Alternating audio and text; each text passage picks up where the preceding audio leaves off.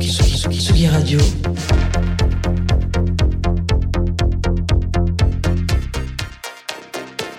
Sur la route des festivals.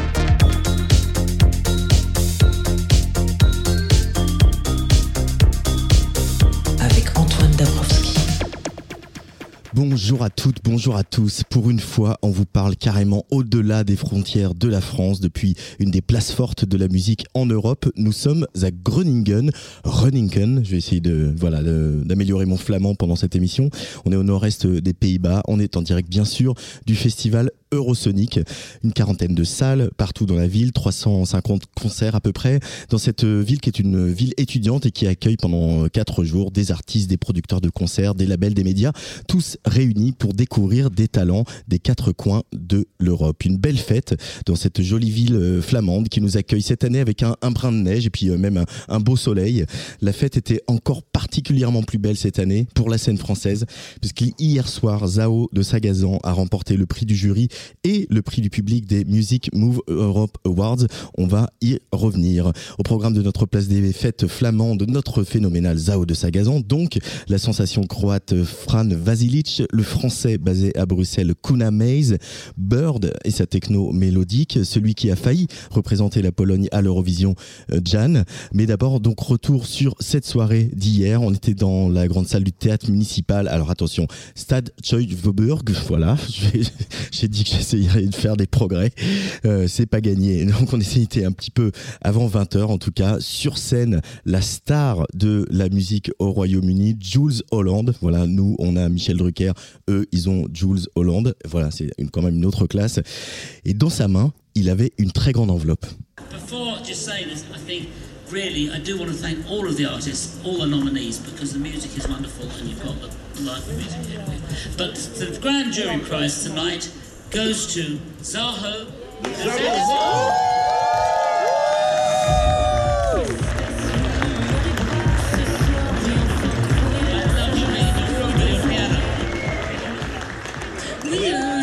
français parce que je parle beaucoup mieux français qu'en anglais. Euh, non, merci infiniment à tout mon public parce que je suis trop contente. euh, c'est trop bien. Je sais pas comment je vais faire mon concert dans 5 minutes. Mais merci infiniment. Euh, voilà. Euh, merci beaucoup. Euh, tout l'amour du monde, soyez gentils. Euh, euh, faites ça avec les gens que vous aimez. J'ai trop de chance de faire ça avec les gens que j'aime. Et euh, voilà. merci. Merci beaucoup. Zao de Sagazan, notre Zao à nous, poursuit son irrésistible ascension et rejoint les quelques artistes français distingués au cours des Music Moves Europe Awards, un projet initié par euh, la Commission européenne et dirigé euh, par euh, Eurosonic et le festival allemand, allemand Reeperbahn. Chaque année, 15 artistes de tout le continent viennent ici à Runningen pour tenter de remporter l'un des sept prix.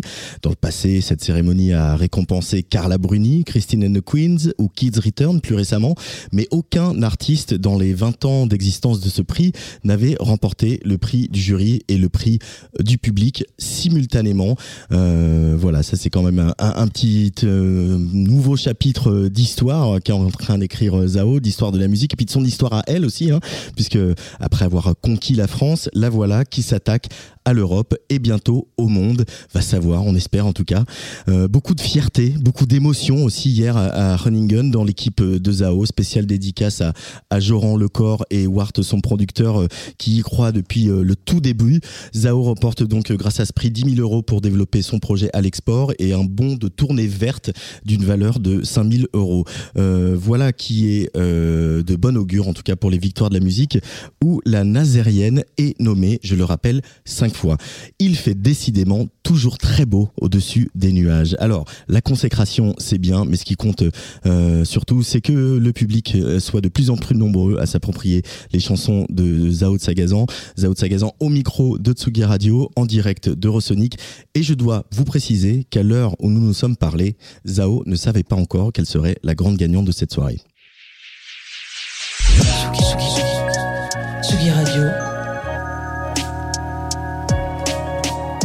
Des festivals. Avec Antoine Dabrowski.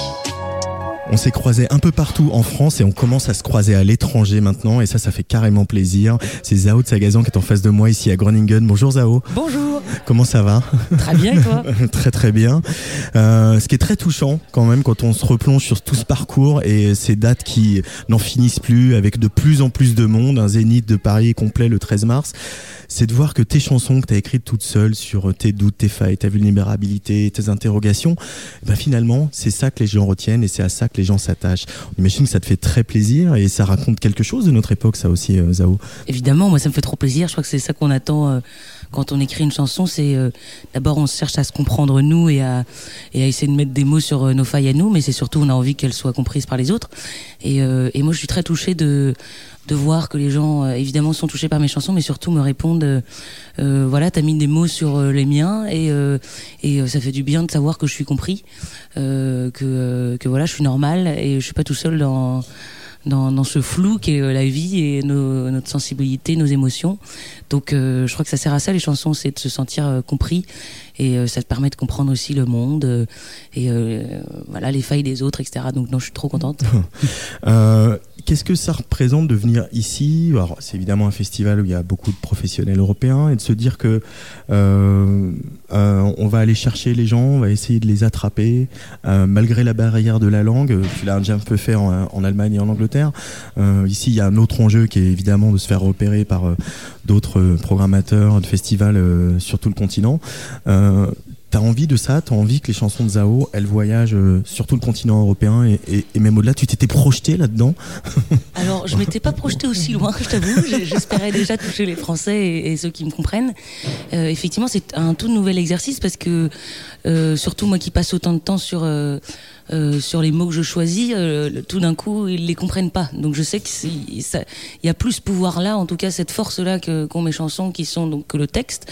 Euh, tout d'un coup, ce texte-là, on l'oublie. En tout cas, on n'entend que sa prononciation, que sa son côté mélodique. Et donc euh, donc en même temps, ça fait un peu peur, ça donne un peu le vertige parce qu'on se dit ils vont se raccrocher à quoi? Et en même temps, ça t'oblige à, aller chercher la force ailleurs et donc dans l'interprétation, dans la voix, dans la musique. Et en même temps, j'ai passé tellement de temps à bosser ces, autres domaines aussi que euh, voilà, ça, invite à être encore plus généreux sur d'autres domaines. Et je crois que c'est bien d'être un peu déstabilisé. Et évidemment, moi, je, je rêve de, je- je- j'écoute 90% de musique qui ne sont pas en français. Euh, j'adore la musique allemande, j'adore la musique russe, j'adore, euh, j'a- j'adore, euh, j'ai plein de groupes de, de- de plein de langues différentes. Donc, euh, si moi je suis touchée par des gens auxquels je ne comprends pas un seul mot, je me dis peut-être que ça sera le cas aussi des autres et ça serait un, un grand bonheur effectivement de pouvoir voyager grâce à la musique. C'est merveilleux. Et pour autant, c'est un tout petit peu une malédiction française. Il n'y a pas tant que ça d'artistes qui chantent en français, euh, qui ont pu euh, chanter à l'étranger. Il y a eu Charles Trenet, euh, Mireille Mathieu. euh, il y en a quelques-uns, mais euh, dont c'est pas une évidence. Phoenix, ils chantent en anglais, par exemple, avec leur carrière internationale. Euh, il y a, c'est un, c'est un combat à mener pour toi, se dire ça a du sens effectivement comme toi tu écoutes des chansons en espagnol, en russe, en allemand, en anglais. Euh, pourquoi euh, les Anglais, les Espagnols, les Russes et les Allemands pourraient pas écouter des chansons en français? Je pense que c'est, c'est, je pense que c'est le cas de tout le monde à part les Anglais qui ont la- cette langue euh, universelle. Je pense que tout le monde galère. Euh, tu vois Rosalia, tout d'un coup tu te dis c'est dingue, ça n'arrive, ça arrive que très peu. Moi c'est que j'écoute beaucoup de musique qui ne sont pas beaucoup écoutées, donc Elle a ouvert euh, une porte aussi, Rosalia. On complètement, sent elle a ouvert une porte, elle a c'est ouvert une porte merveilleux. pour toutes, ses suivantes derrière. Quoi. Complètement. Et moi, si je peux ouvrir une porte comme l'a fait Stromae quand il est arrivé, je dis pas du tout d'aller aussi loin parce que je je sais pas si j'aurai les épaules pour ça, mais euh, en tout cas, c'est euh, pouvoir faire briller la langue française ailleurs, euh, c'est merveilleux. Mais au même titre que je suis ravie de pouvoir reprendre une musique en allemand et et que des des Français me disent oh putain, j'avais jamais écouté de chanson en allemand, mais c'est super bien l'allemand. et là, je suis ravie. Donc évi- évidemment, moi, je j'aimerais bien chanter des chansons en anglais, en allemand, en plein de langues. Par contre, je, trouve ça beau encore plus de de voilà de défendre la langue. qu'on aime, qui est la nôtre, que je trouve très belle et je suis persuadée qu'elle a, de quoi toucher les gens Ouais. aussi, quoi. Donc on va faire en sorte, C'est vrai que dans les années 60, 70, on traduisait souvent les, les, les, les chansons, les chansons de France Gall, de Sanson, etc., euh, de Dalida, qui sont dans, dans, dans plein de langues. On le fait plus et c'est peut-être euh, c'est peut-être une bonne chose. Euh, que finalement on le fasse plus de traduire les chansons dans les autres langues et de te faire chanter en japonais ou en allemand. Oh, mais en même temps, je crois que j'aimerais bien te voir apprendre à parler en japonais. C'est, pour moi, c'est en tout cas, c'est une expérience trop bien. Ouais. Mais, euh, mais effectivement, je, je serais trop contente de, de aussi de pouvoir chanter mes chansons en français euh, au Japon, quoi. Vois, je sais pas. Danser en japonais, ce serait pas mal pour la fin du concert. Euh, Il, se passe quand même des trucs euh, forts en ce moment. Tu es la record woman des nominations de Victoire de la musique avec cinq nominations pour un premier album. Euh, J'ai l'impression de te poser la question à chaque fois, mais ce tourbillon là, qui, qui n'arrête pas de monter, avec à la fois une validation du public parce qu'ils sont là nombreux et nombreuses à te suivre, et aussi une validation euh, des professionnels et des, et des critiques qui t'apprécient, qui reconnaissent ton travail. T'arrives à garder la tête froide, Zao, ou c'est dur par moment? Euh, euh, je, crois, je crois que j'arrive complètement parce que je réalise pas trop. Euh, donc ça, ça aide. Déjà, j'ai pas le temps de réaliser. Effectivement, je suis rarement dans mon canapé à analyser la situation. Je suis en plein dedans dans le tourbillon. Je suis très heureuse et en même temps, je crois que je. Des fois, je me dis merde, je réalise pas la chance que j'ai de ce qui se passe, etc. De la. Mais je crois que c'est mieux aussi pour pas prendre euh, la grosse tête, quoi, et que j'ai aucune envie de prendre la grosse tête. Et, euh, et puis euh, rien n'est joué, quoi. À chaque fois, je me dis euh, c'est bien, euh, ils sont contents. Maintenant, il faut que je sois à la hauteur de, leurs attentes, et euh, donc ça invite à bosser encore plus. Je crois que plus tu montes, euh, tu vois, effectivement, avoir cinq nominations victoire, moi je suis ravie. Après, je me dis putain, faut que je fasse une putain de pre- bah, une perf parce que là, sinon, sinon ils vont se dire c'est qui, c'est, euh, qu'est-ce qu'il faut là, quoi, tu vois. Donc à chaque fois, ça te met euh, des, ça me met plus la pression que waouh, je suis meuf trop stylée. Je me dis oh putain, il faut que je sois stylée, quoi. Mais c'est bien parce que ça nous invite à être encore meilleurs et, à- et à bosser encore plus et, euh, et voilà. Mais euh, mais oui, je garde la tête froide parce que je réalise pas, donc c'est très bien. et que tu es très bien entouré. Dernière question et je te laisse. Tu as un t-shirt Kraftwerk sur cet album Autobahn. Viens rappeler quand même que ta chanson, elle est sacrément électronique. Ah bah bien sûr, évidemment. Mais moi j'ai j'ai été 18 t-shirts Kraftwerk, donc euh, je ne porte que des t-shirts Kraftwerk. Euh, je vais bientôt demander euh, un retour financier. Non, je rigole. Une petite Non, mais commission. j'adore, j'adore Kraftwerk et, et, et je trouve que c'est un groupe révolutionnaire. Qui a, moi, je, je- je- je trouve que c'est tellement novateur, tellement moderne, alors que ça vient de tellement loin. Euh, c'est magnifique et leurs euh, leurs visuels sont trop beaux. Ils portent les couleurs que je préfère, euh, rouge, bleu et euh, j'entends chier. J'aime j'aime beaucoup Kraftwerk et j'adore la musique électronique et je suis ravie de pouvoir la mélanger à la chanson française que j'aime tant aussi. Merci beaucoup, Zao de Sagazan. Merci à toi. À très vite sur Tsuga Radio et Merci. au Zénith le 13 mars. Bien sûr.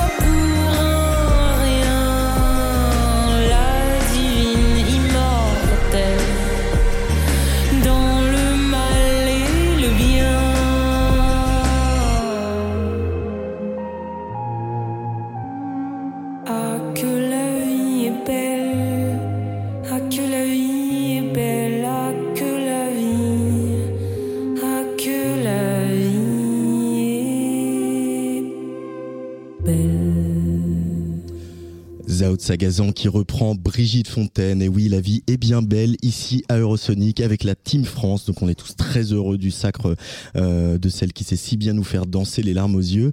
Et la Team France, elle est aussi représentée par un groupe dont on risque, euh, en tout cas c'est les paris qu'on d'entendre pas mal parler cette année avec un premier album qui va sortir euh, dans pas très longtemps. Ce groupe, il est formé de Sage, Théodora, Nico Lockhart et Zoé Hochberg. Ensemble, ils forment Astral Bakers.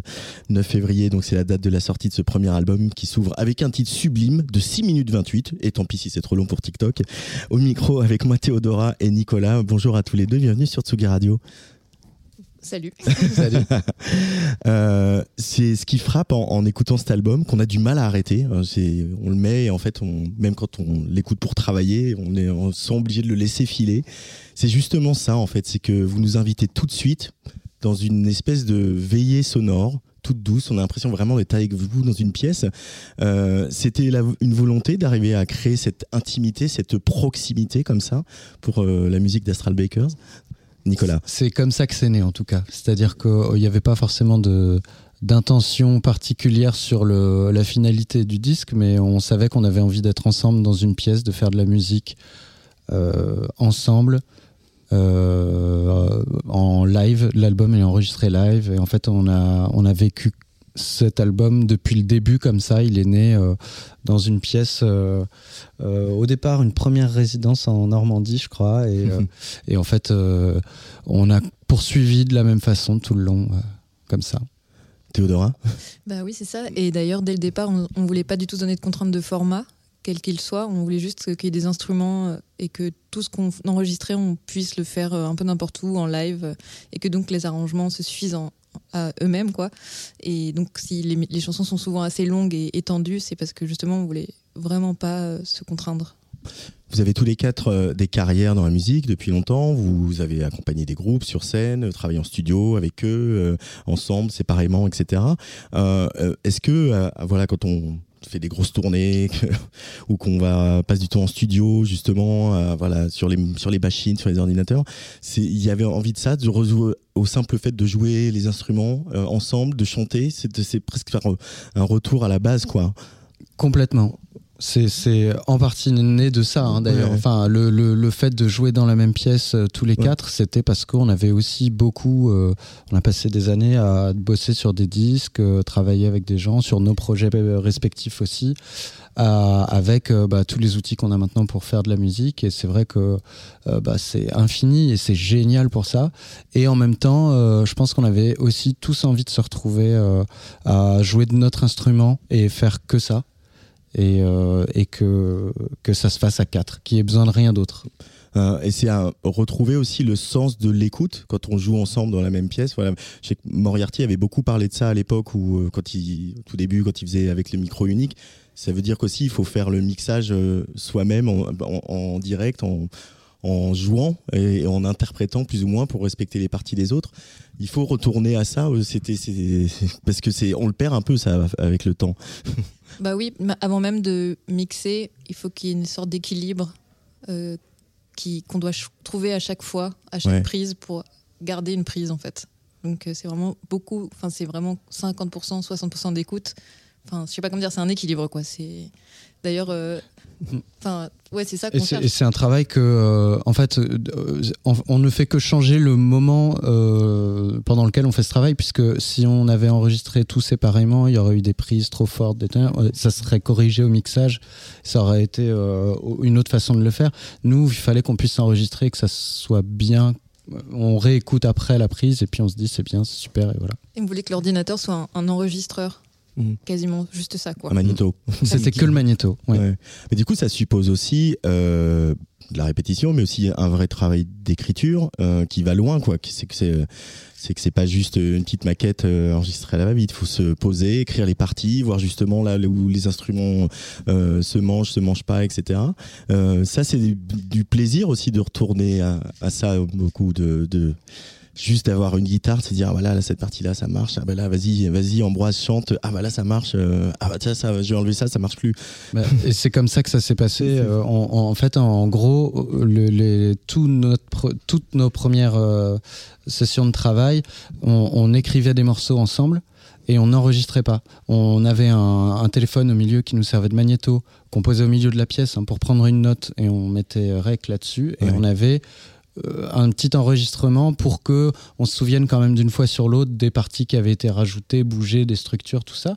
Mais euh, grosso modo, euh, on n'enregistrait absolument rien. Et on a on a fait voilà la naissance du groupe ça a été un peu ce premier concert qu'on avait fait au consulat et on s'était dit avant ce concert là on n'enregistre rien et on est allé faire ce concert sans avoir la moindre maquette sur un ordinateur voilà c'est ça en fait on voulait retrouver l'essence d'une chanson, qui est hmm. souvent une harmonie, une grille d'accords, une mélodie. Et on voulait que, un peu ce que dit souvent Ambroise, quelle que soit la manière dont on le jouerait, quel que soit l'arrangement, que ça puisse être joué n'importe comment.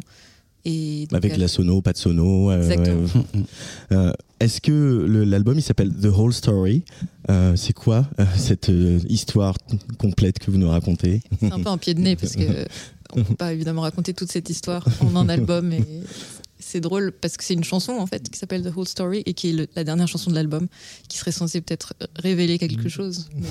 Mais, c'est aussi notre chanson la plus. C'est peut-être l'hymne un peu soft grunge de l'album. On y vient.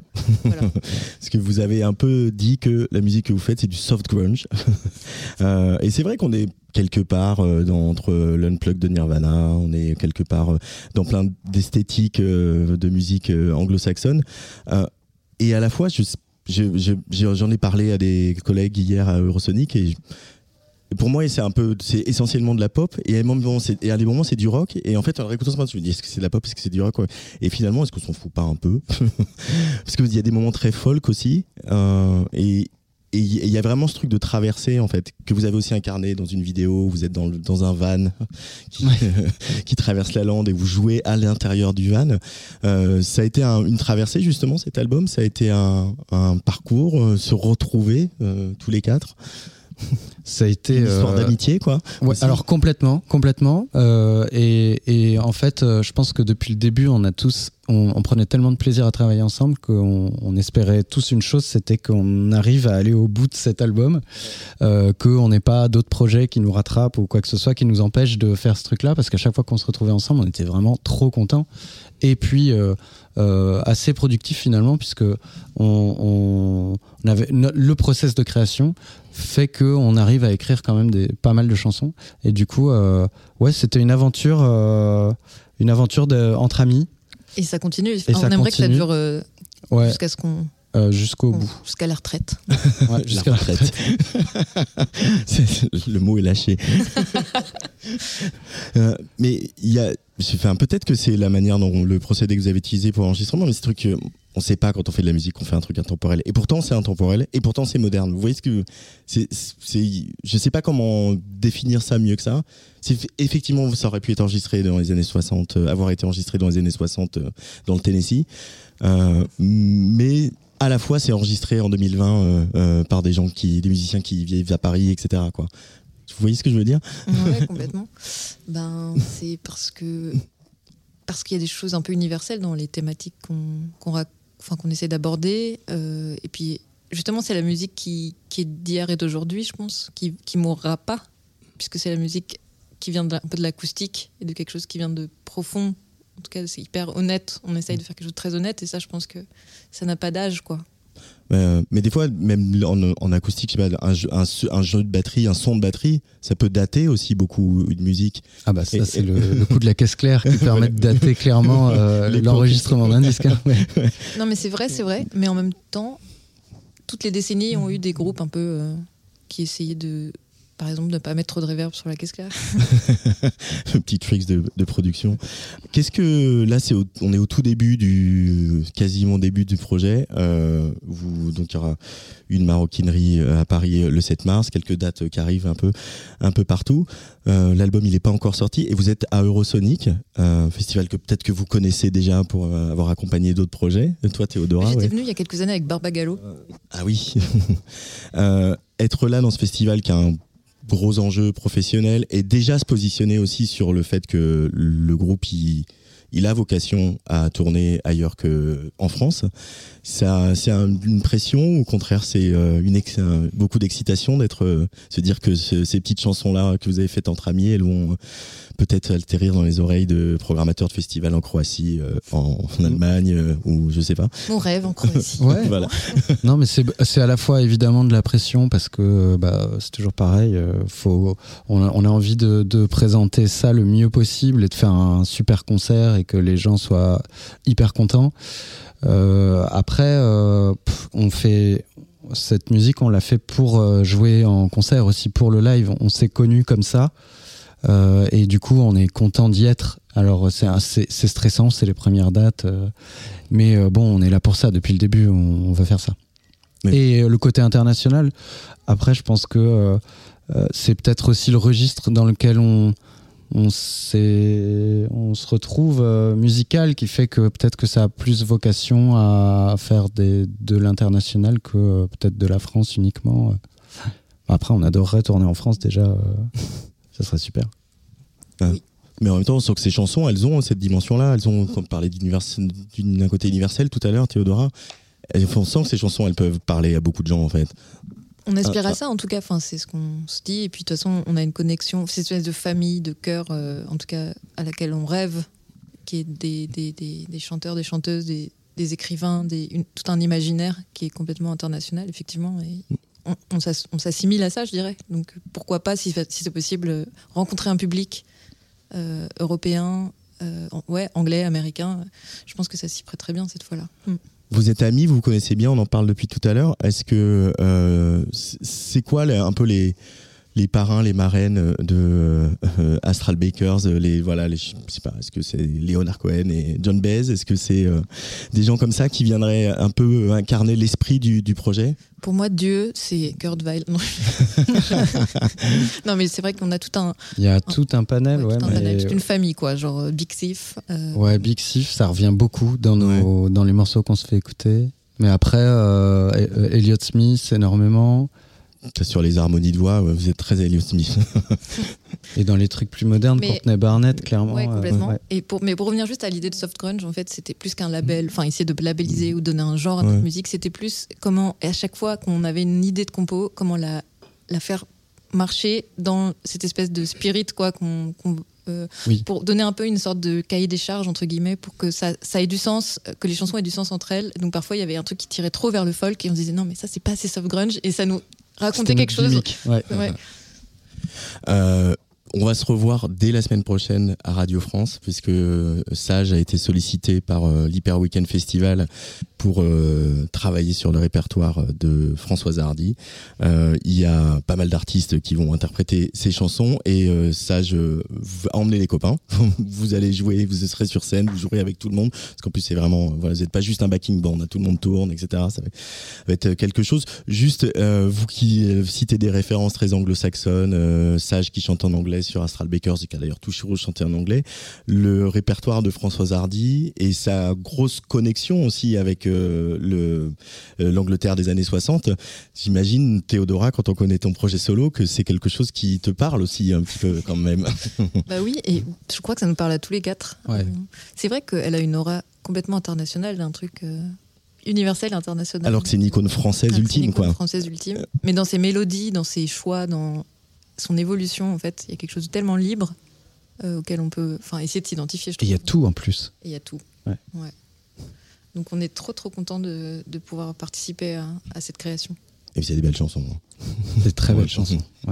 Bon, on n'en dit pas plus parce qu'on y reviendra largement sur euh, sur Guy Radio de, de, ce petit événement. Puis c'est un événement qui sera aussi en deux temps parce que euh, on va retrouver ça dans le centre de la France un petit peu plus tard euh, au printemps. On en parlera le moment venu. Merci beaucoup Astral Makers. Merci. Merci. On pourrait parler de cette première chanson d'album qui fait 6-28. Moi ça ça m'amuse beaucoup par les temps qui courent.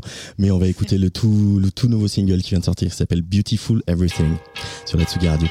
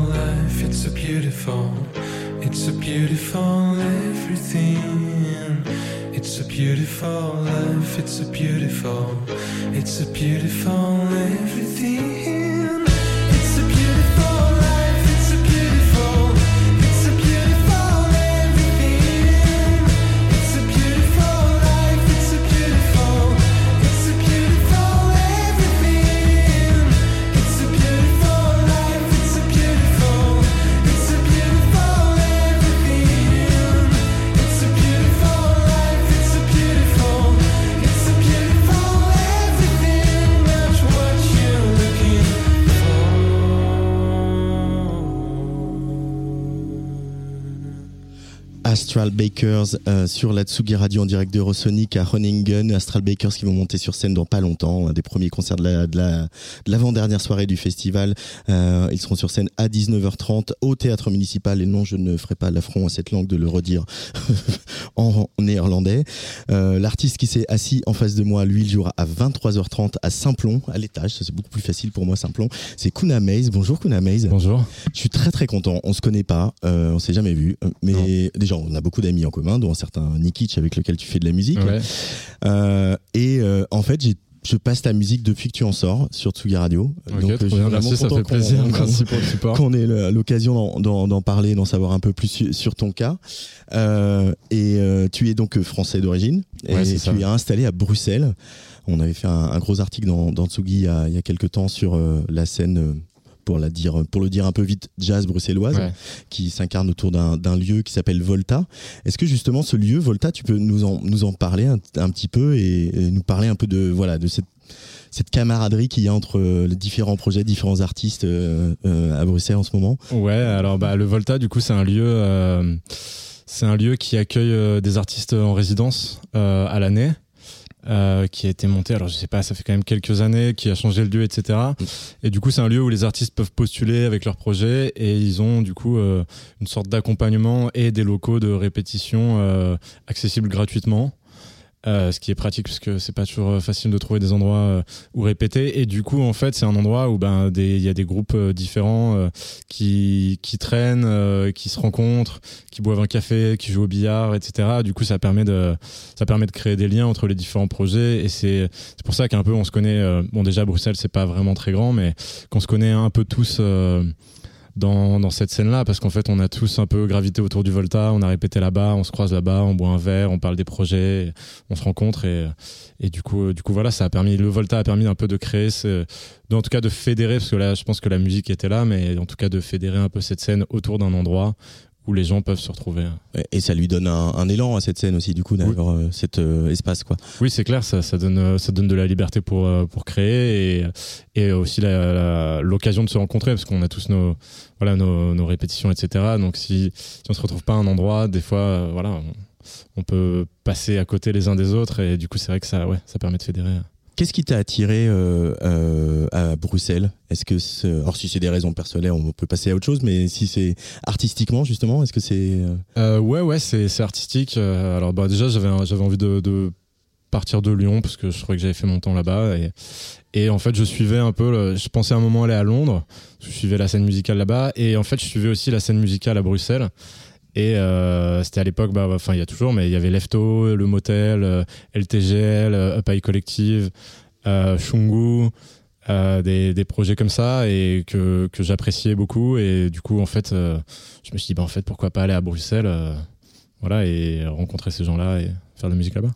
Et ça fait combien de temps maintenant que tu es à Bruxelles? Ça fait 6 ou 7 ans, je crois. Alors, ce qui est marrant, c'est que la, la, connexion avec l'Angleterre, elle existe, puisque ouais. tu es signé sur un label, euh, pareil, qu'on suit beaucoup, Atsugi Radio et, qu'on, on, et Atsugi en général, qui s'appelle True Thoughts, qui est un label de, de Brighton. Mm -hmm. euh, est-ce que et tu, tu es d'ailleurs euh, euh, comment dire Gilles Peterson, euh, mon éminent confrère de la BBC, euh, dit beaucoup de bien de toi. Il t'a fait jouer Worldwide Festival à 7, etc. cette ce lien avec l'Angleterre finalement, il est il existe et il était important finalement parce que c'est, c'est on, on, sent que la musique elle circule. Mmh. Il y a une circulation comme ça entre la Belgique, Londres et Paris autour des musiques que tu représentes. Ouais, bah du coup c'est vrai que c'est enfin c'est un peu une espèce de, de, de validation de des pairs et puis des influences. Donc euh, ça fait ça fait plaisir. Et pour ça quand on a commencé euh, d'abord avec Nikic et puis moi en solo aussi à, à travailler avec Trousseau aussi c'était euh, c'était bah, pour nous cohérent avec ce qu'on faisait. Et en même temps une espèce de voilà validation des, des pairs qui fait voilà c'est aussi pour ça que enfin je fais pas de la musique pour ça mais c'est des choses qui sont gratifiantes en tout cas dans une carrière musicale de, de voilà d'être reconnu là où on a envie d'être de se placer. Et et oui, du coup, bah ouais, il y a cette connexion. Et après, en fait, je pense que voilà, à un moment, j'avais pensé aller à Londres et je me suis installé à Bruxelles. Et je pense qu'en fait, c'est. En termes de loyer, t'as bien fait. Hein. Ouais, en termes de loyer, mais même aussi, du coup, en fait, j'ai un peu aussi, ce, je pense, ce truc de, de, de faire partie de cette scène-là, mais sans être vraiment complètement au centre et du coup de pouvoir aussi mm. peut-être faire d'autres choses enfin je sais pas si tu vois ce enfin si c'est très clair ce que je dis mais mais en tout cas de voilà de gravité autour sans avoir euh, le la pression non plus de, Londres, de, tous les projets qu'il y a là-bas, des très bons projets, etc. Moi, je fais mon truc, je suis ailleurs et je suis, je suis quand même en lien avec cette scène et du coup, euh, j'apprécie cette place. Et ce qui s'avère important, et ça se sent dans, dans ce premier album Night Shift, euh, c'est aussi que d'être à Bruxelles et d'avoir cette énergie dont on parlait tout à l'heure, ça t'a permis de pas mal mixer euh, en tant que mhm. DJ.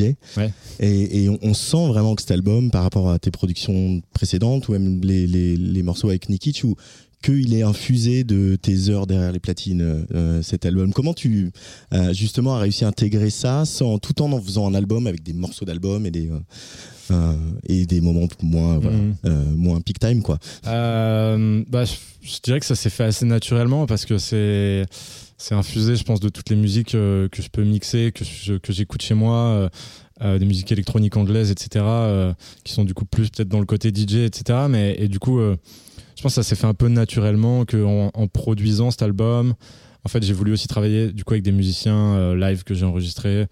Euh, même si les voilà les batteries sont produites mais j'ai enregistré des percussionnistes des claviéristes des, du sax etc et du coup je pense que ce mix là et le, mes influences euh, en tant que DJ je pense qu'on voilà on donnait cet album mais c'était pas vraiment enfin je voulais quand même si ce mix entre la, club culture et la musique live mais j'y ai pas vraiment réfléchi de manière trop intense en, en produisant. quoi. J'ai un peu laissé le, le flow se faire, mm. on va dire. Euh, pour rester un peu sur la production, euh, donc il y a les synthés, on entend du prophète, euh, on entend les boîtes à rythme qui sont aussi très marquantes, comme on le disait avec le groupe précédent, d'un son, d'une époque, d'une mm. esthétique, etc. Et il y a de la basse. Et ça, beaucoup de choses reposent sur la basse dans la musique de Kuna pourquoi? Euh, Pourquoi? Parce que je joue de la basse. du coup, euh, du coup, c'est vrai que pour moi, c'est, euh, bah, du coup, c'est déjà dans la musique en règle générale, ça a toujours été assez important pour moi la place de la basse. Parce que je sais pas, je trouve ça se trouve à un endroit où moi, en tout cas, ça me fait ressentir des choses. Enfin, ça me touche particulièrement, en tout cas. Et, et puis voilà, comme je joue de la basse, c'est une place que je peux prendre assez assez facilement quand je suis au studio voilà je peux me laisser de la place je peux je peux m'exprimer et, euh, et, du coup du coup voilà je pense que ça et enfin aussi d'ailleurs euh, je finis à moitié mes phrases mais mais moi à la base je suis trompettiste et euh, et du coup je suis passé à la basse un peu en arrivant à Bruxelles et du coup c'était aussi un endroit où je pouvais du coup explorer cette nouvelle facette entre guillemets de de, de ma musique et et euh, j'ai perdu ce que je voulais dire. euh, et oui, voilà, on va dire ça a exploré, voilà. Une nouvelle facette. Mais, mais c'est marrant parce que dans, en, encore une fois sur la production, mais le, la, basse, tu lui as fait beaucoup de place quand même. Il y a des morceaux on entend, on, va même, tu vas même chercher euh, mhm. quasiment le bruit, le, son des doigts sur les cordes, euh, euh, la rondeur d'une d'une basse dans ces musiques, voilà, comme ça. Et, et c'est pas si courant en fait. Et ça, c'est vraiment un truc un peu, un peu à toi, quoi. Ouais, ouais, peut-être. C'est vrai que pour moi, c'est c'est pas facile d'avoir du recul là-dessus, quoi. pour moi, c'est ma musique c'est une espèce de, de, tout. Et, mm. Mais euh, oui, c'est vrai que je pense que je mets ça du coup euh, beaucoup en avant parce que c'est un peu aussi du coup mon terrain de jeu pour la basse. Et aussi, en fait, c'était un peu euh, comme avant, j'avais des, des productions plus electronica, beats, etc. et que ça a un peu évolué au fur et à mesure des années pour retourner vers, vers le jazz que, que j'avais étudié avec la trompette. Je pense aussi c'était un endroit où voilà, je pouvais prendre cette place avec la basse et, et du coup je l'ai fait aussi un peu de manière inconsciente.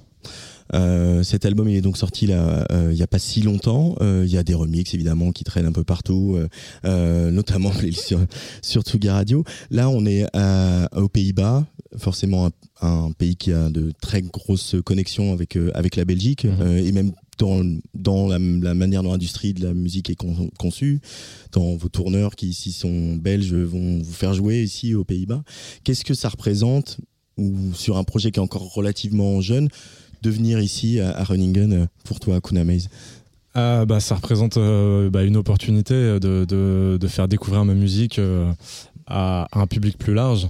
C'est vrai que moi, du coup, j'ai mon, booker qui est aux Pays-Bas, donc ce qui est déjà un, pied, euh, un pied ici, en tout cas dans, dans, cette scène-là. Et en fait, ici, avec Eurosonic, qui est un festival international, avec euh, voilà notamment beaucoup de professionnels qui vont après euh, faire la programmation de leur salle, de leur festival. C'est euh, c'est une chance justement voilà d'être écouté par des, des internationaux et la possibilité justement d'être programmé à l'international et du coup de, de diffuser ma musique. Donc c'est donc c'est une chance et ouais, je suis très content d'être là et c'est ta première fois? À Eurosonic Ouais. Ouais, c'est ma première fois. Ouais. Festivalier ou euh, non, non, accompagner un projet de quelqu'un d'autre Jamais, première fois. Jamais, jamais. Euh, mais euh, on, y est bien, tu vois. ouais, j'en suis sûr. Euh, qu'est-ce qui va se passer euh, dans l'année qui vient pour Kuna Maze? Alors, dans l'année qui vient, du coup, on va continuer à, à tourner avec, le, avec les morceaux de l'album, avec le live band. Et là, je aussi, j'ai commencé la, la production du, du prochain album. Euh, donc voilà, j'ai pas vraiment de.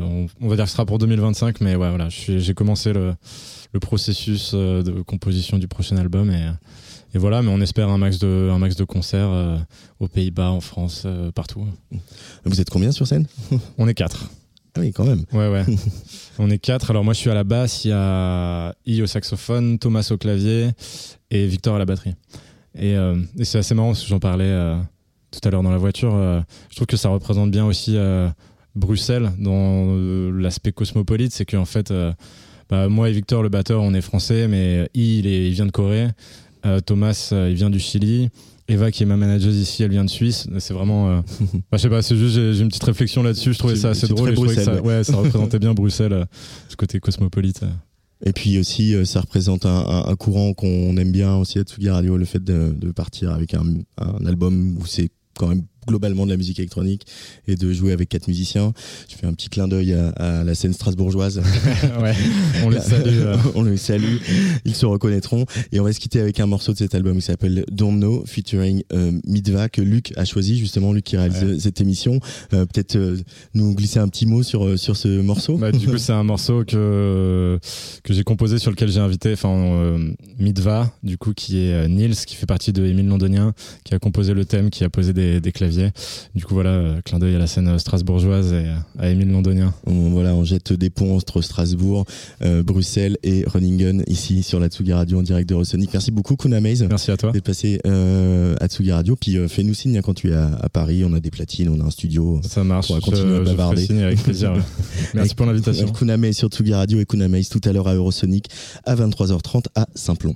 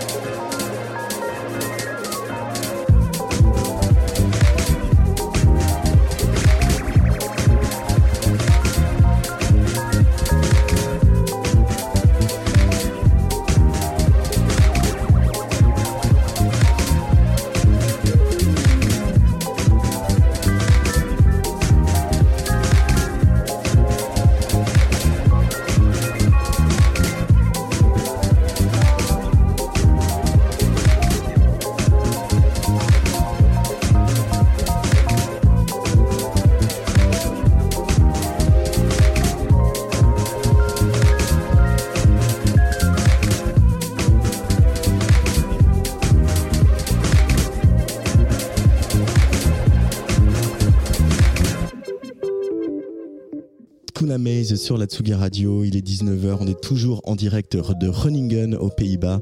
En direct donc pour le festival Eurosonic. Tsugi Radio.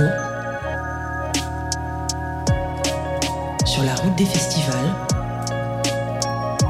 Avec Antoine Dabrowski. Alors Eurosonic, c'est un festival qui existe depuis 1986 ici à Runningen. On le répète, hein, c'est un rendez-vous incontournable pour euh, la scène européenne émergente. Et il y a un homme qui depuis 15 ans orchestre euh, toute cette programmation, contribuant à faire d'Eurosonic un événement majeur dans la vie culturelle européenne. Cet homme, c'est Robert Mecherink. Désolé, un jour j'arriverai à parler flamand. Directeur artistique et donc coordinateur de la programmation du festival. Et il se trouve même que Robert a passé quelques temps en France le français. J'ai habité euh, à Millau pour. Euh, mais c'est il y a 24 ans. J'étais un étudiant et j'ai. J'ai. Euh, j'ai un étudiant qui fait un boulet, fait du travail avec une. un boulot, un boulot, c'est ça. fait, du boulot à une organisation qui a fait le saut à élastique. Rock et Canyon. but now you uh, work in the music industry and you're head of program and a program manager for here for almost 15 years at Eurosonic. Uh, so let's you know remain on the French speaking side of things because last night here uh, in Groningen it was a big moment for the French delegation because Zao Tagazon won two prizes, the jury prizes and the public prize yeah. of MMER. Yes which is a big deal. It's the first time in the history of the prize for the past 20 years, and it's uh, she sings in French, and the audience last night was like we all are under her spell. Uh, maybe a quick reaction to her victory, her triumph. Well, congratulations first of all. I think she's a very well-deserved winner.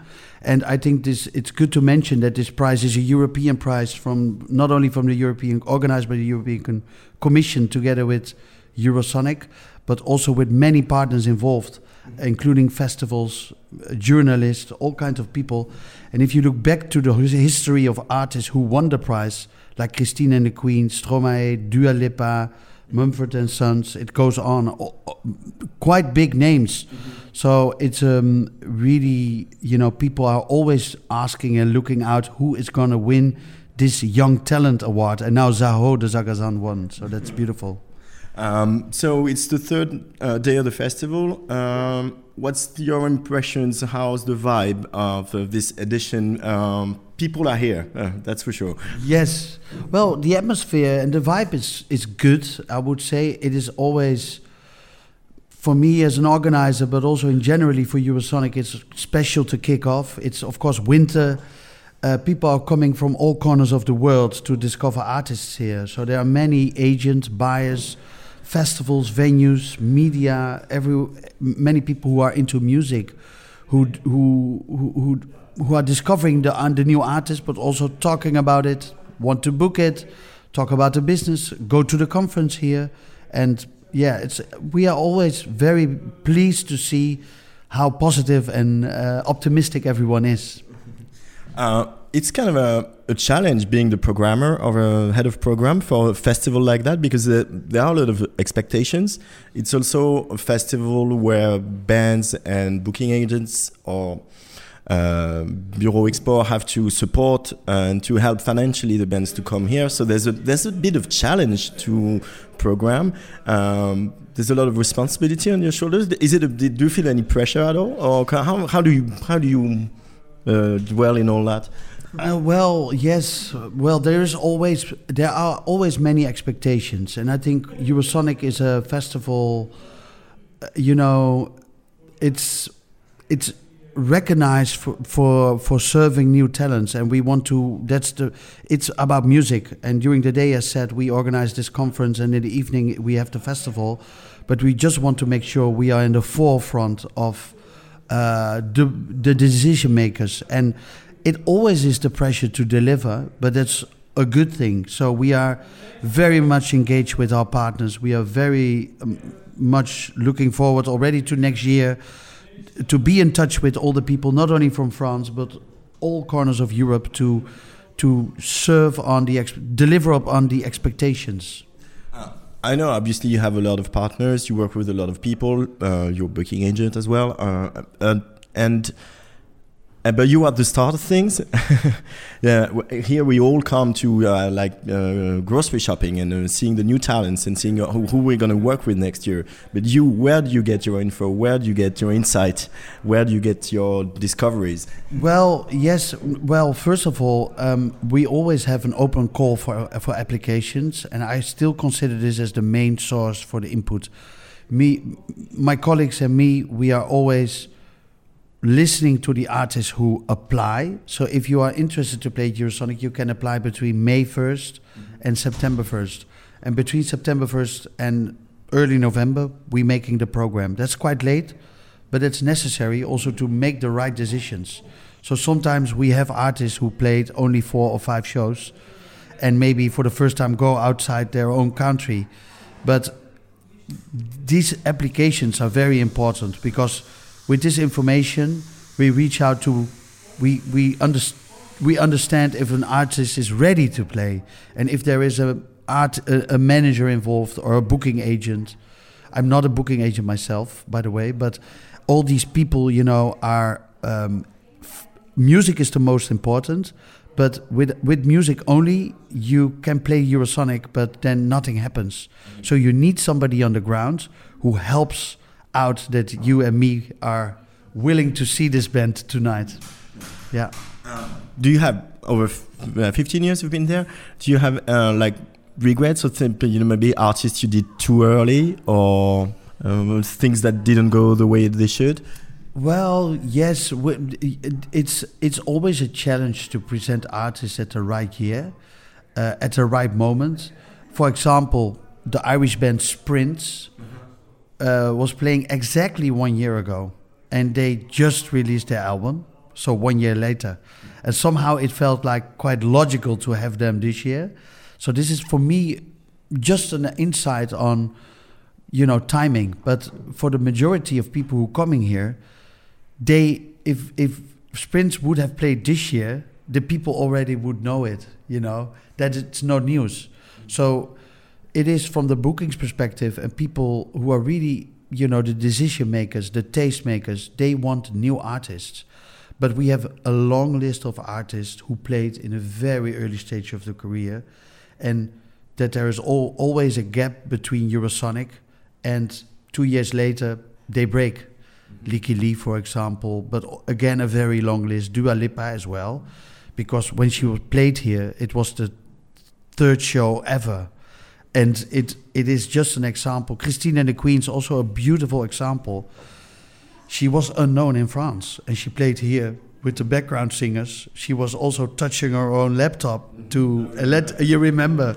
Beautiful show. I really loved it, but I could never have predicted and dreamed that she, uh, that I have to say he now, right? He, he.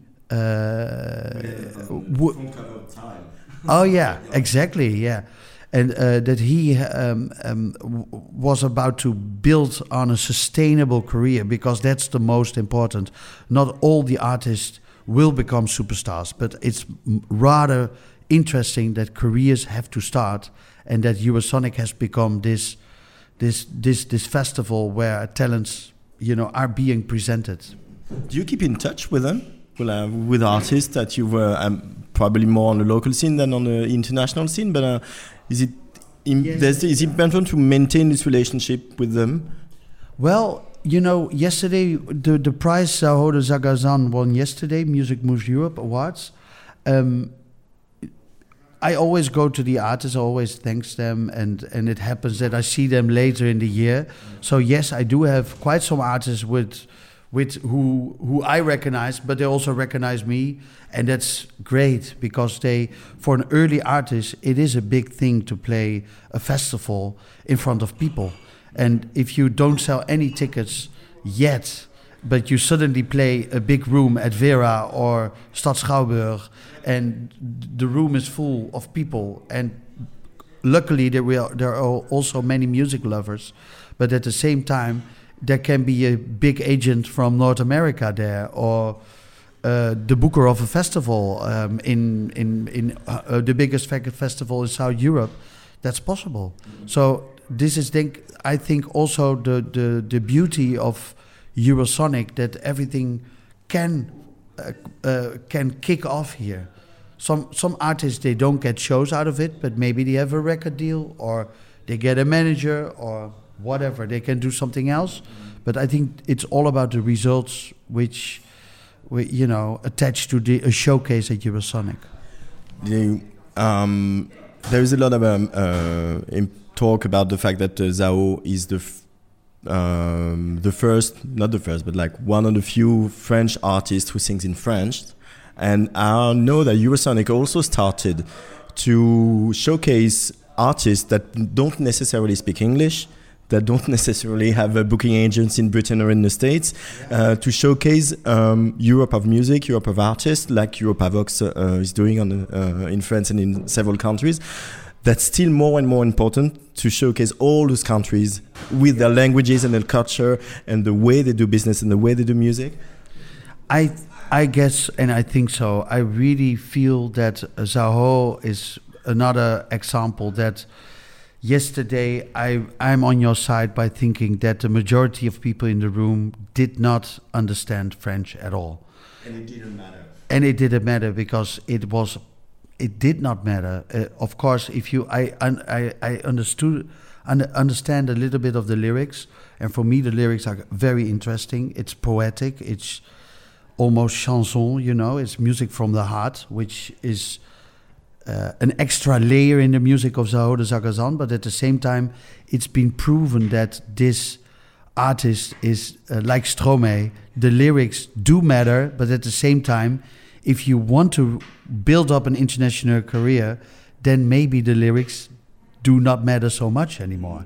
Then the music is one, the show is important, and the presence of the, the singer Zaho for this occasion is it's all about that. Uh, what kind of um, um, tendencies, trends you see uh, happening this coming year for for music on you know artistic and uh, styles or or even scenes from countries we didn't expect? I see um, also maybe with your uh, previous question, I do see that there is um, more and more young artists who use their roots and also the roots and maybe the folk of the you know the, the culture I have to say from the country in in their music. So it happens. Um, for example, we had a great artist called Lina. She also plays with a Portuguese uh, musician called Raul Refe. And Raul Refe is no, almost no one knows that, but it's the songwriter of Rosalia. And they really both Lina and also Raul Refe are really into dark flamenco, you know, really slow flamenco. I call it dark because it's not uplifting. It's really, it's really, but you hear the vintage style of, of you know, of Spain in the music. You can feel it, and also the Portuguese, the fado. Uh, styles like flamenco, fado, but on the other side of Europe, it's maybe more Balkan uh, roots music, folk music, and uh, they mix it with electronic. yesterday we had a Portuguese band, Bateo Matau, who also are up making party music, but with the influence of um, Angola and, and uh, other countries in Africa. Mm. And for me, this is always an interesting angle, but I do see that this in Europe, this is a big I would say, a, a, a, beauty, you know. The beauty of Europe is the, diversity in countries, the diversity in languages, but also the shift in generations that young artists want to pay tribute to their to their biggest examples and, and the, their original music style you have the best job. You spend your, your year in planes and trains to go and see festivals and artists all over the place. Uh, that's how you uh, feed yourself. Well, luckily, I do have a team, so I'm not only traveling to festivals, but I'm I am indeed every day. I'm I feel very blessed and lucky that I'm capable to do this job, because you know music is very important in general. I think it is a part of culture, and culture is a you know the universal language that is also proven by Zod- Zahode Zagazan uh, that um, that that lyrics suddenly become a tone in the music. You know, necessarily. Of course, I will respect her, li- her, her lyrics, but I think it's a beautiful example how music works. It connects. It makes people happy.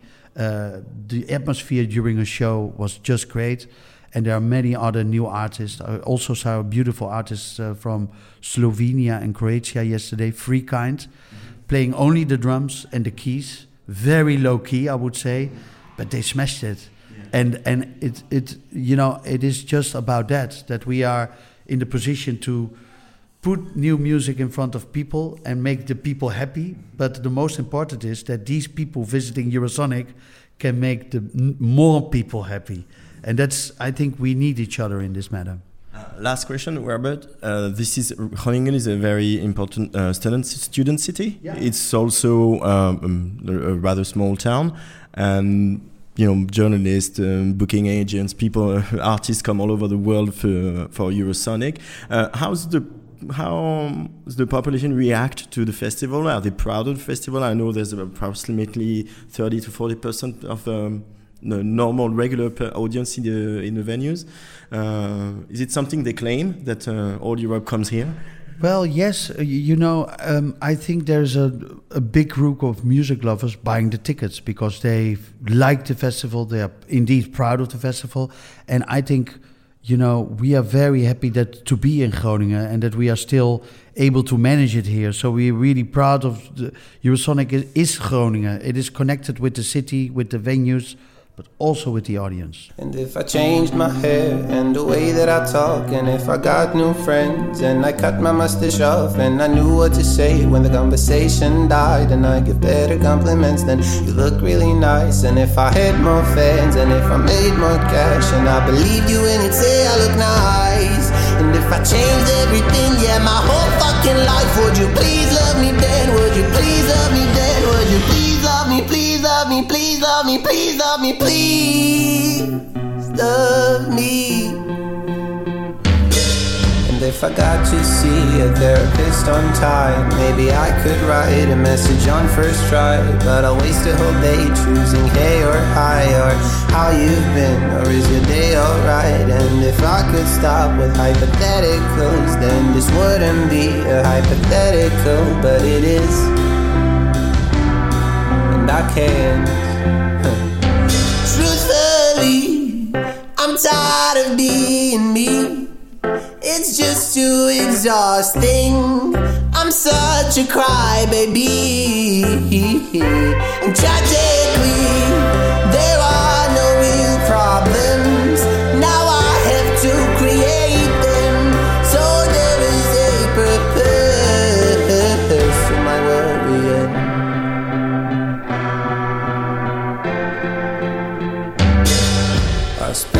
time in the promised land. And I spent my love on those who didn't love me back. And you waited here but not for me.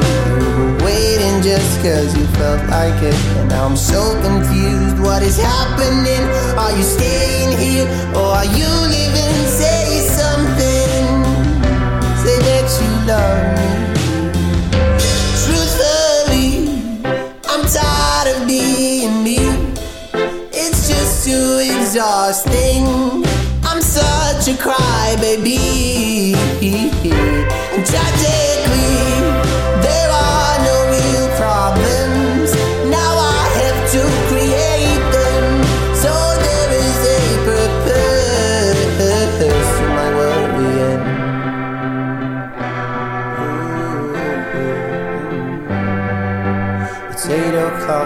I just press send.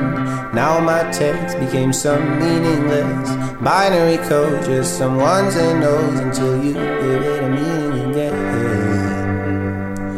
Truthfully, I'm tired of being me.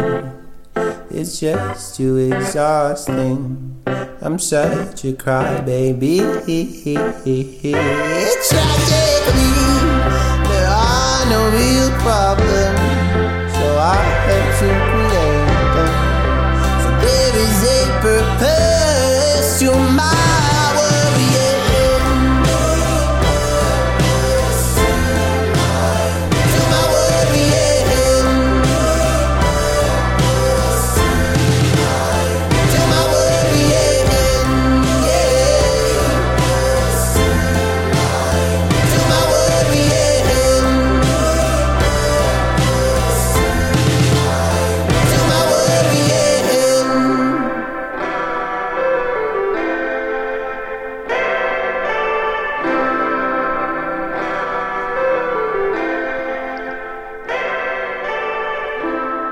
Hypotheticals, c'était Fran Vasilic sur la Tsugi Radio, un garçon déjà repéré par un autre festival qui fait battre lui aussi le cœur musical de l'Europe. Je parlais bien sûr d'Europavox.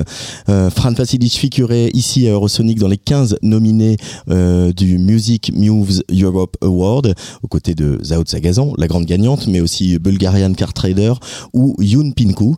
Alors lui, il a sorti un album début 2020, mais ça ne l'a pas empêché de trouver un public un petit peu partout sur la planète, grâce notamment à des versions acoustique euh, de ses chansons qu'il a postées sur TikTok. Aujourd'hui, il est suivi par plus de 4 millions de personnes sur la plateforme chinoise, ce qui est quand même pas mal pour un jeune homme qui a grandi sur une petite île paisible au large de la Croatie. I come from the island of Krk in Croatia, and it's kind of funny looking back. I think right now uh, I appreciate it way more than I did when I was living there, because you know once you move away, you kind of start to whenever you come back see all the beautiful things that were just your regular day life before. Um, but it was very peaceful. It was very nice. It was there was a lot of nature. There was a lot of sea. Uh, obviously, it's an island, so um, it was very nice to like grow up there and kind of be separated from like all the noise and all the chaos that living in the city is. Um, and I would honestly wouldn't trade it for anything. It was I'm very happy that I got to grow up there and kind of I, I think it formed my personality and like my artistry into what I do today. How so?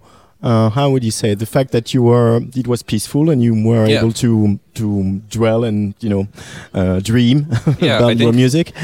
I think when you're like in such a surrounding that's more isolated, you kind of have more of uh, opportunity to like create and think and there's not always something going on so you have more time to spend with yourself and with your thoughts so just having that and being there, I think it allowed me to just do what I do today. Uh, when did you realize that music would have such an important place in your life? Um, I think it was.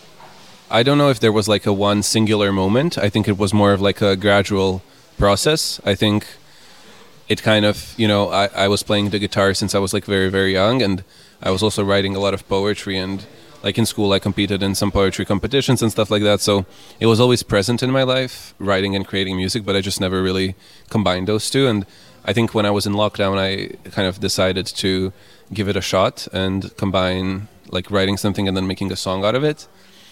And so I think some somewhere along the lockdown, when I was creating my first album, I was like, okay, I really like how this sounds. I, I could maybe do more of this, potentially full time. So I think it was somewhere like in 2020. Yeah. Uh, do you um, uh, relate to uh, those um, rock bands from the early 2000s, uh, American especially? Uh, what what did you find in them? Uh, what did the teenager you were find in those bands, like the Strokes, for instance, yeah. or Rex Orange County, on the other hand? Yeah. So I think the Strokes was the first band where I was like genuinely obsessed with it. It was like I was listening to a lot of like indie, indie pop, indie rock music from the early 2000s before, but The Strokes was like really an obsession. like I'm not even kidding. It was like I was listening probably only to The Strokes for a good like six months to a year of my life, and pretty much nothing else. Um, I, and I think it wasn't just the music; it was like their whole energy, the way they were like, you know, they just uh, look and how they present themselves and how they hold themselves and I think it was just like everything was just so interesting and unique um, for me, and like even the charisma of uh, Casablancas as well. I think he's yeah. sort of a wildness on stage. Exactly. yeah. That that I think that's also something that I was attracted to, and it's just really. I don't know. It, it, it, was something that I wasn't familiar with before, and even today, like it, they're one of my favorite bands still. And whenever I listen to them, I feel this like nostalgia for like my high school years and stuff like that. It's very I, I really like them still. So I don't know. I really don't know if there was like one thing about them. I think it's just kind of a mix. I really like their sound. I really liked pretty much everything about them. And then it kind of moved on from there where I discovered other indie rock bands. I listened a lot to like the White Stripes. I listened to a lot of um, the Black Keys, and then the Black Keys were kind of more jazzy as well. So I started listening to Rex Orange County, and then the whole world of bedroom pop kind of opened, and that's where I kind of found myself. Why did you call your first album Retrovisor? Uh, is it a reflection on your past, uh, is the way of looking backwards. yeah, so it's actually kind of a funny story because the album name itself, um, it's a Croatian word for a rear view mirror, and and at first when I named it that, I was like, I wasn't sure if that was even an English word. I thought maybe it is retrovisor, but I wasn't sure, so I googled it, and it wasn't. But I was like, but it sounds still really cool, and it's a French word. It's, oh, more sick. or less a French word, retroviseur. Yeah. so you, it's the same word, and so I was like, okay, that's they don't have that word, but I still really like that word, so I'm just gonna keep it. And I think it translated really well. Uh, I think the message is there; it's very clear. So I think I'm happy. um, you studied political science in Yeah. Amsterdam, not far from here. Yes. Um, uh, in in a, is there any part of these studies that you know you know going to take place in your music now? Um, you, you can uh, feel in your music today. yeah, I think that's a very good question. I like that because sometimes people are like, "Oh, how can you like that's so far apart from each other?" And I don't think it, it is. I think art has always been political. I think they're very like intertwined even throughout history and even today. I think today especially. Um, and I think I always say kind of at university when I was like writing essays and stuff and that's where I was like expressing all of my frustrations with the world and everything that was happening around me. And in my songs, I was expressing everything that was fr- frustrating for me personally and like within. So I think having those both at the same time, because when I was studying is when I started writing music as well. It helped me like very, um, very much in the sense that like I could separate those two and I could have both outlets for whenever I needed them. and in a sense, you know, writing songs is also a way to start from your own feelings and make it into something universal that people Exactly. can relate to, and that's political in a sense. Exactly. yeah, I think you're right. Um, we've had just one single for uh, last uh, last year, so hypotheticals. Um, Working on the mm, new material is taking more time because you've been touring so much. yes, of course. I think that's kind of. Um, I, I decided last year that it was. Um, I've had three years of basically just being kind of a digital artist. Very like, I was releasing music that I thought was good, but I wasn't really going anywhere with it. It was just going online and that's it. And so I decided to focus my 2023 on just like touring. And I, for the first time, had the opportunity to like really connect with people and um, my listeners and like put a face to the name that I saw online and stuff like that. So I think that was like really important for me because honestly, I know that like I've had a lot of success even in the years prior to 2023, but 2023 is the year where I felt the most successful because I got to like obviously when you see a number like 4 million people online like you and follow you and whatever that's great. But once you see their faces and like them showing up to hear you sing and perform live that's at least for me that's when it hit me and that's that's when I kind of was like overblown by gratitude and stuff like that. Um, so yeah but I am working on the next album. That's kind of part of the question as well. And it's currently in like the final stages. Um, so when I come back from this there's like maybe a month more of work with my producers and then the music videos and then sometime in the summer I'm planning to come back with new new stuff. You mentioned your followers on TikTok, especially. Um, you also have very very high um, stream streaming figures in Malaysia. Uh, you're quite famous in the United States of America. Um, and like you said, you were sort of a digital artist before that. Uh, is it is it uh, easy to mm, I don't know to apprehend this whole TikTok digital thing? Um, like you said, there are real people actually following you, li- liking your music behind that. But still, um, writing from Croatia or your small apartment in Amsterdam during the lockdown, and this is sort of unreal. I mean, uh, how do you um, manage with that? Yeah, I think it's kind of like it's very weird, as you said, but it's hard to imagine. I don't, as I said, like this year was kind of the first year where I grasped it, and it was kind of became more uh, real for me in a sense. But before that, it's kind of like you see all of this stuff happening online, but nothing really changes in your life. It's interesting because obviously uh, there are changes. Like if you get more streams, you get more money and stuff like that. So those changes do happen, but uh, on like a day-to-day basis, it's not that different from before. So it's just like you write music, uh, and you put it out, and then if more people hear it, the number is bigger on your screen, but it doesn't like there's no visual Actual like change. yeah. so I think touring, even though it's like 2024, and there's like even artists now who publicly said that they don't plan on touring anymore. They're just sustain, sustain themselves from streaming. I, for me personally, it is really important. It's where everything connects. It's, I don't know. I really think that's that's it for me. Uh, you never had a moment where you sensed you could lose yourself in um, uh, on social networks. Oh, I not only did I have that as, a- moment as an artist. I mean, I'm not talking about personal life. I don't care. But as an artist, Yeah, no, definitely for sure. And I think that even happened like multiple times where you kind of have all of these responsibilities. You're like, okay, I need to make promotion for this song and I need to like promote this show and I need to make videos about this and da da da. And then it kind of takes over and then you're like, okay, I'm a musician, but I'm spending so much of my time just promoting stuff, which bev- like before this era of social media, like you had promoters do that, you had labels and yada yada yada M- media. media of course and so it was weird i was like okay i'm most of my time is spent doing this and i think it's important for all artists. It's kind of what i said earlier today uh, i had a panel here also at the sns where i was talking about this and i kind of said that it's important to like know your pace. It's important to like from time to time remember what you're actually doing and that is music. And it's important to take a step back from social media because obviously if you're like releasing a single you can promote it forever. You can promote it for two months you can promote it for six months you can promote it for a year especially if it's going well. Like my last uh, song that i released last year hypotheticals it was doing really really well and you kind of don't know when to stop because you're always getting more views the more you post about it and if you don't decide for yourself okay now it's time for me to step take a step back and like make new material you're to be stuck in that loop forever and just on that one song so I had to kind of make a decision. Okay, if I take a step back, it's probably to cost me like, you know, uh, there's to be more people active when I come back. There's to be like, I don't know, less uh, engagement on my music while I'm making new stuff. But it's an important decision to make actively uh, and like really, you know, decide to set uh, time aside to focus on new material, to focus on new music, to focus on touring, and then come back with that because otherwise you're stuck in a loop. Uh, last question, Fran Vasilik. Uh, how do you pronounce your name? For Uh, Vasilic. Vasilic. Yes.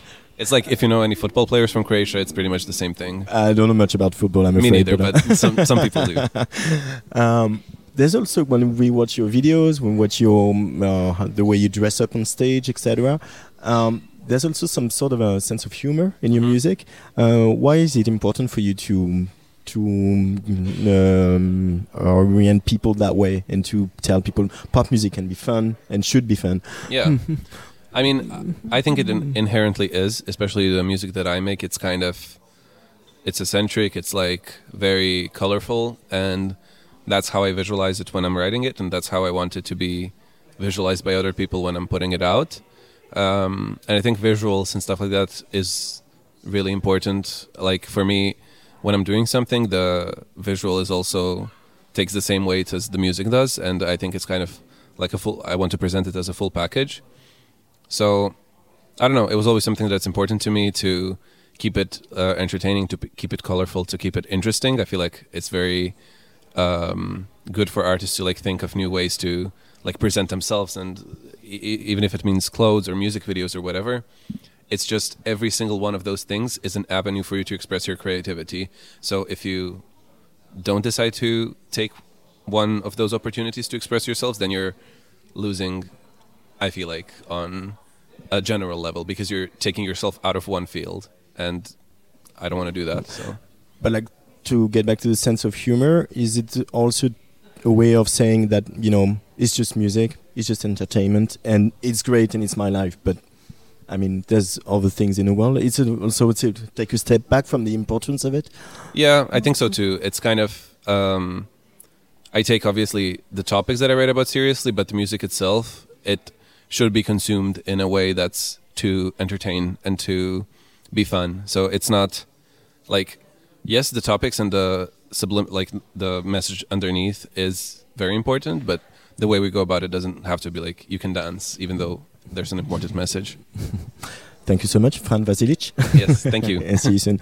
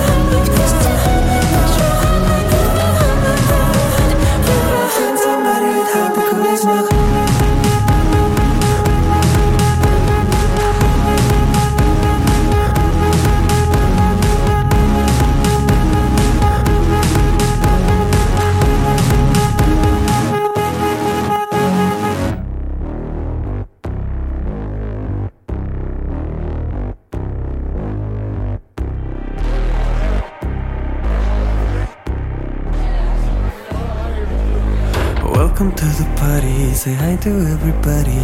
Paid for bar martini, but they sipping on Bacardi. But he's more than just a flash, you can sell it for success. What's your price, what's your address? We can finish in my place. Ever been to Bali? I really need some sun, such a shame about the tsunami. I'll have to go to Cali. I can get you dressed, rub your body in excess. Give them something to obsess over. You love it when I give it to you, leave you wanting more. Know your addictions, attention. Let's start a show. Is it everything and more than you were hoping for? Show us something we never seen before. Smash your competition, baby.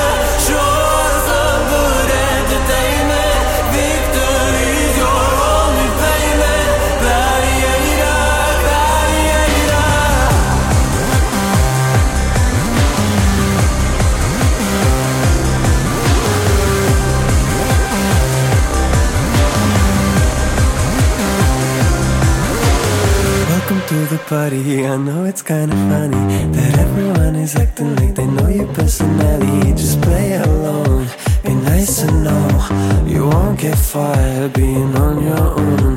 They've all been dying for a little drama. Their favorite stars getting out of coma. To feel the news with 90s nostalgia would take more than just a pretty face to top that. Give it to you, leave you wanting more.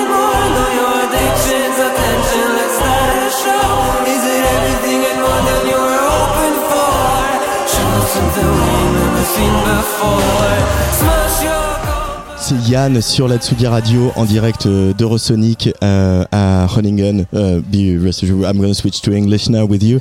Uh, this song is Gladiator. Uh, it's like uh, it's become very popular. Yes. Um, people uh, do really connect with you with that song. Yeah. Uh, are you? Uh, do you have now a better image of what uh, your audience is now that uh, you've Mhm. talked to them on the social media and stuff around the success of Gladiator? Yeah, well, happen to be sometimes quite fanatical, which I find really fascinating. They're very engaged. Those are your words. yeah, no, but they're very, very engaged. Uh, they know what's happening, every single little detail. So they're very, um, yeah, like I said, very, very engaged and very passionate, which uh, feels super special. I'm very, very grateful. Uh, did you expect that? Um, depends, but like I, I don't think so. I, I mean, I hoped for it, um, but it's even if you think you're ready for it, you're not actually ready for it. Like it's just a lot. Like um, it's super. It, it can be super overwhelming. Um, but I think I'm. I think I'm good now. I think I'm good now. Everything that ha- everything happened so quickly, and last year was super super crazy. And I've played a lot of shows, and um, it's uh, all I've ever dreamed of. So I'm I'm excited. I'm definitely excited. So let's get back to the beginning. Yes.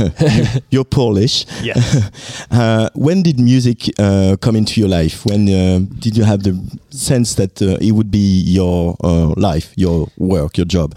Yeah. Well, I mean, yeah. I've I've been singing or dancing or doing something with music since I was like really really young. Or if it wasn't music, I was drawing, I was acting, I was doing a lot of different um, things connected to art, and I always knew. But singing was like the most um, important to me. I think it was like whatever I would do, no matter what I would do, I would just come back to music and to singing. So I kind of, I kind of always knew that I'm gonna do this. But even now that it's happening, I still cannot really process it. It's super, super weird. But um, but yeah, kind of knew. Like I said, it, you know that it's gonna happen and you hope for it. But when it actually happens, you're like, okay, funny, Funny. super, super nice. Okay, so we're here now. Yeah, we're here now. yeah. Uh, but uh, like you, we work a lot. We see that on your social media. Actually, Mhm. you work with, with your piano, you sing, Yes, you try out yeah. things.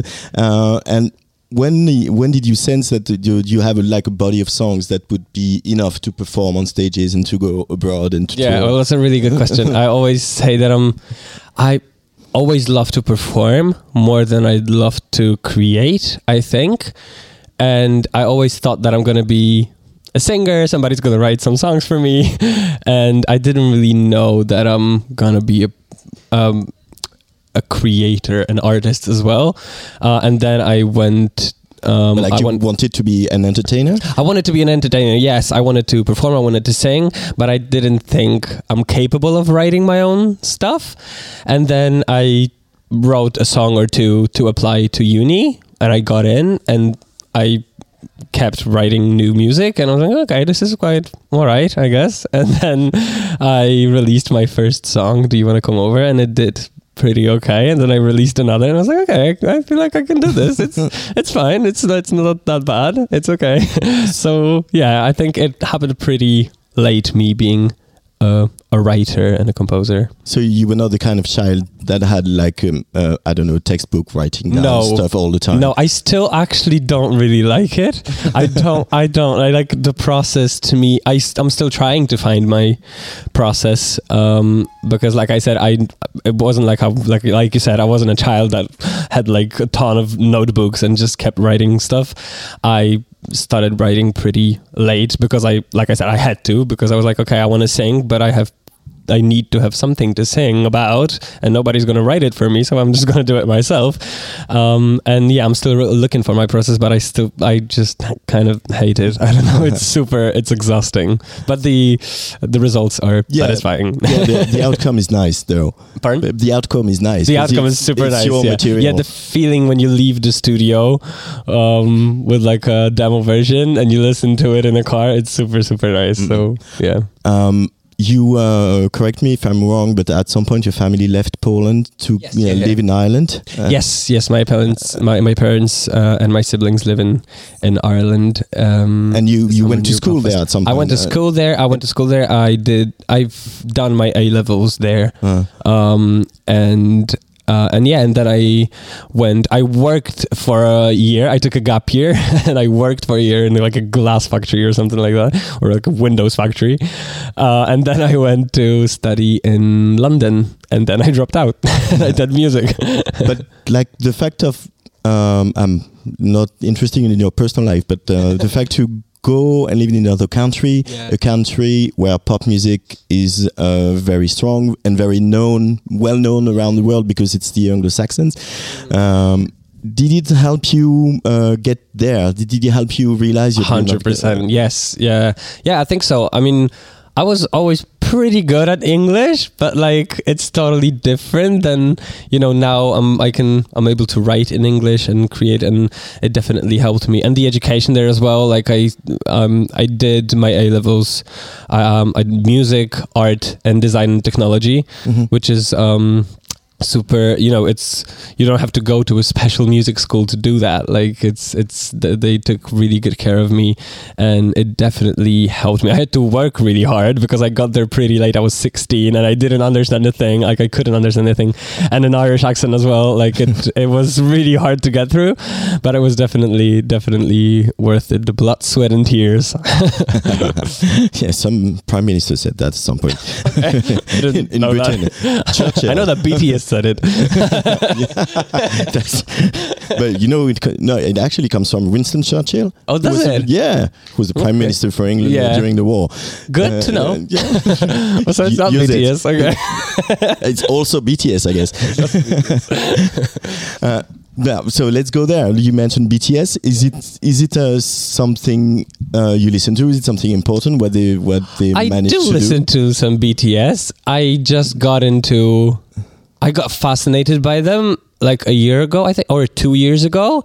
I started listening to their music and just got fascinated in a whole K-pop industry. It's, it's something totally different from what we know here. It's like um, it's super fascinating. I- I g- g- g- like it's it's really interesting. I got really interested in that, especially that they're you know um, Blackpink headline Coachella last year. Like it's it's happening really really quickly. So I got fascinated in the phenomenon. But like Not so I quickly, to- actually, but uh, Pardon? not so quickly. not so actually, quickly, but yeah, but um, but it's yeah, no, but it's spreading pretty Yeah, fast it- right now. it's so- catching up. Yeah, so it's The it's- rest of the world. It's really fascinating to look at.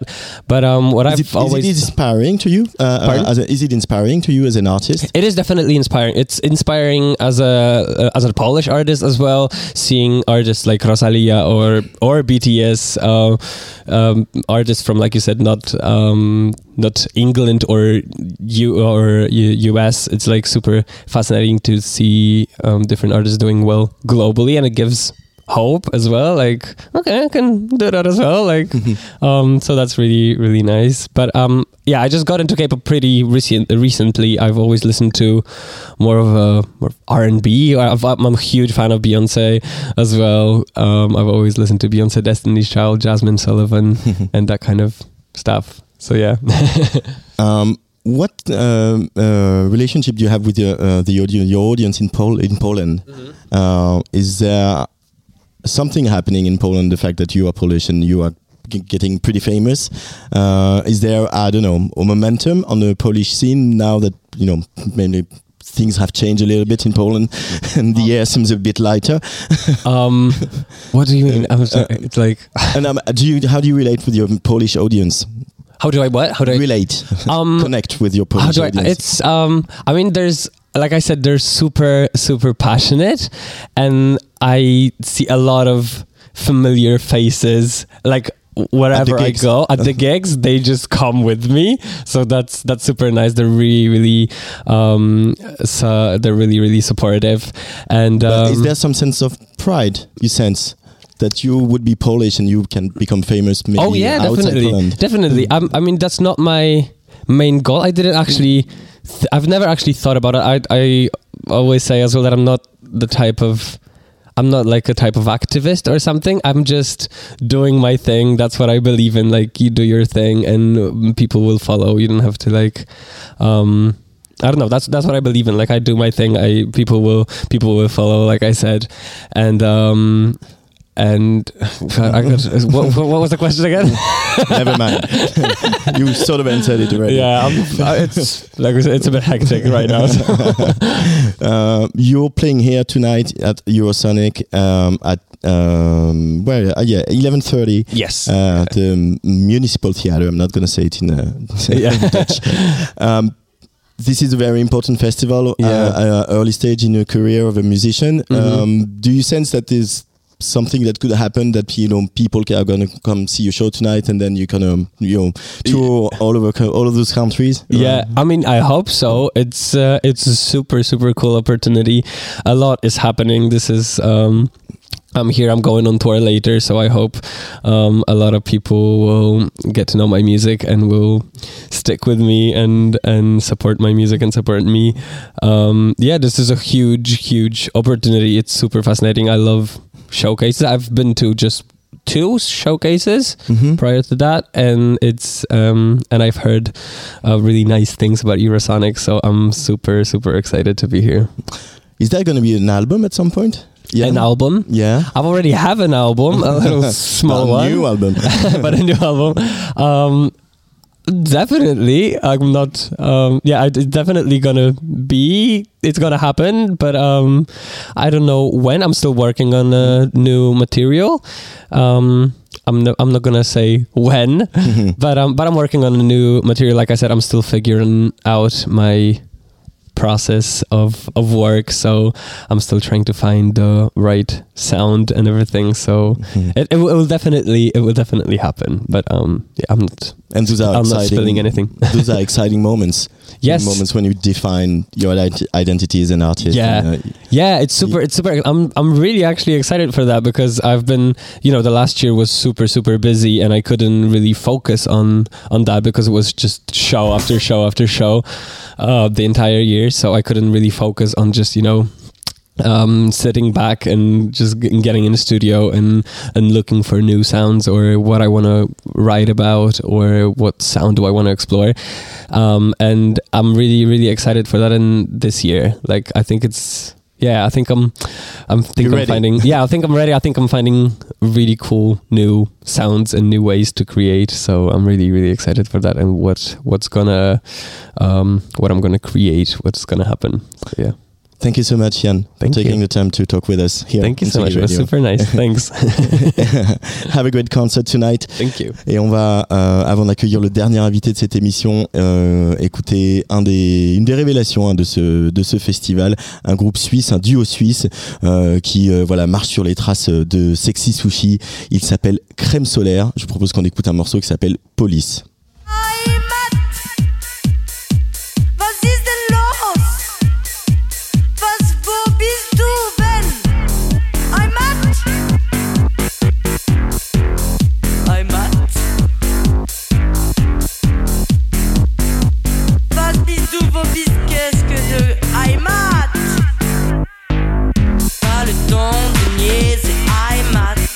C'est courir, revenir c'est courir. Mais partir c'est mourir et revenir c'est bonheur Pas le temps de rire, aïe Mat, el me un Heimat Et je campe à compter. Un contadino Din rawite non in a holding cave. Come cava di Sava buco crucia feita Quanterà fuori testa Denti sai helmet testa cura. Weg von Straße ungefähr Unter, unter, unter, unter Olio sali de bois. Gerato tutti and tutti For time in beer Balifeli Lo sai sali, sali, sali, sala. Dentro mangia fuoco Denti mala on stage Save you run for life Save you run for life Save your run for life. Save you run for life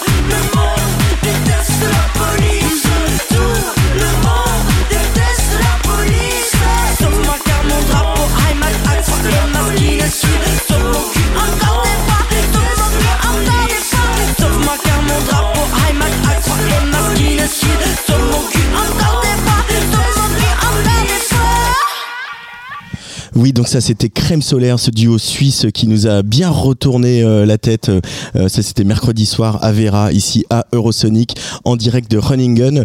Il y a pas mal de Français, hein, on l'a dit, dans cette euh, euh, édition du festival, euh, des professionnels bien sûr. On, parle beaucoup français dans les rues. Euh, et il y a un, dernier invité à qui j'ai envie de donner la parole aujourd'hui et qui montre par sa présence hein, l'importance de ce festival pour euh, les professionnels de la musique en Europe. Cet invité, c'est Jean-Philippe Thiellet, qui est le président du Centre national de la musique. Le CNM donc est né en 2020 après des années euh, d'errements et de changements d'avis politique.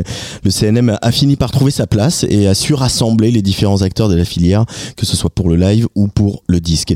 Dans un secteur qui est toujours en évolution, avec de nouveaux acteurs, avec de nouveaux enjeux, alors que la taxe sur les plateformes de streaming a enfin été votée juste avant les fêtes, comment le CNM va pouvoir continuer à déployer son action pour soutenir toutes les musiques? On en parle donc avec Jean-Philippe Thiellet.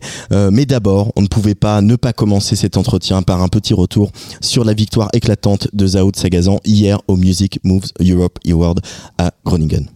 Bah, c'est le mot que vous avez prononcé, c'est le mot de fierté, euh, de confiance aussi, parce que hum, avant la crise euh, du Covid, les artistes français et leurs équipes étaient sur une super tendance. Il y avait à peu près 5000 concerts dans le monde qui étaient organisés avec des Français, des Françaises ou des francophones, en tout cas des productions françaises. Euh, ça peut paraître... euh, euh, pas beaucoup, mais c'est quand même sur tous les continents, toutes les semaines. Et là, l'idée après la crise du Covid, c'est de repartir en avant. Et quand on a les talents, parce qu'il y avait Zao, mais il y avait 14 autres artistes ou groupes sélectionnés avec l'aide du CNM euh, qui était présent à, à Groningen pour Eurosonic. Euh, et il y a des contrats qui signent, donc une grande fierté, une grande confiance dans la capacité de l'équipe de France de la musique d'être présent partout dans le monde et de créer des concerts, de la valeur, de la richesse et de préparer la voie pour les autres.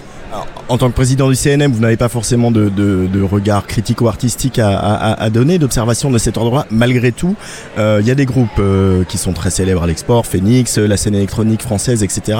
Là, on a une chanteuse qui chante en français et qui va aller euh, conquérir les scènes euh, déjà européennes et peut-être euh, plus loin, comme Rosalia a pu le faire euh, avec l'Espagnol. Ça, c'est un petit peu nouveau quand même. Il y en a, ils sont pas si nombreux que ça en, en- en français à convaincre euh, les, les festivals un peu ailleurs que, que dans la francophonie.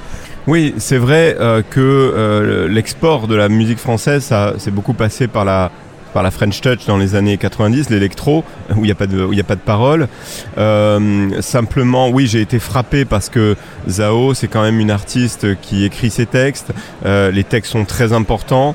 Euh, on n'en perd pas un mot, ce qui est aussi très agréable quand on est dans la salle parce qu'on est vraiment dans le texte. Et euh, euh, elle a eu énormément de succès auprès du public qui n'est pas francophone, euh, donc c'est quelque chose d'important. Mais je note aussi que l'an dernier, les certifications export, c'est-à-dire les disques hors platine, etc., euh, à l'étranger, euh, et bien pour la première fois, le rap euh, français et le hip-hop étaient passés devant l'électro. Donc ça aussi, c'est du texte, c'est des mots. Euh, mais la francophonie, euh, ça compte dans le monde. La France a une image de qualité musicale, de qualité d'écriture qui passe même au-delà de la compréhension des textes. Et donc il faut dire aussi aux jeunes artistes qui nous écoutent que euh, on peut chanter euh, en anglais quand on est un artiste français, bien sûr, mais on peut aussi chanter français et ça marche.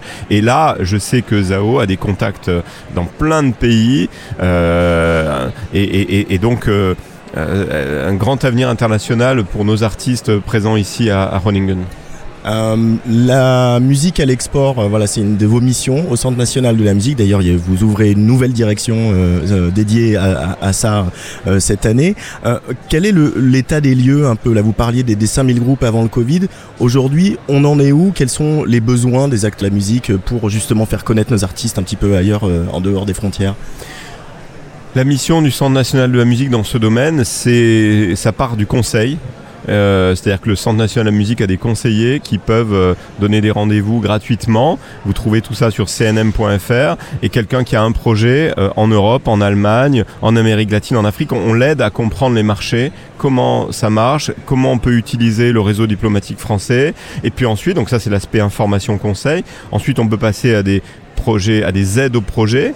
On a deux catégories d'aides. Je ne vais pas rentrer dans les détails ici, mais on peut aider à traduire du matériel de promotion, à traduire un site internet, mais aussi à faire du repérage. On paye des billets d'avion.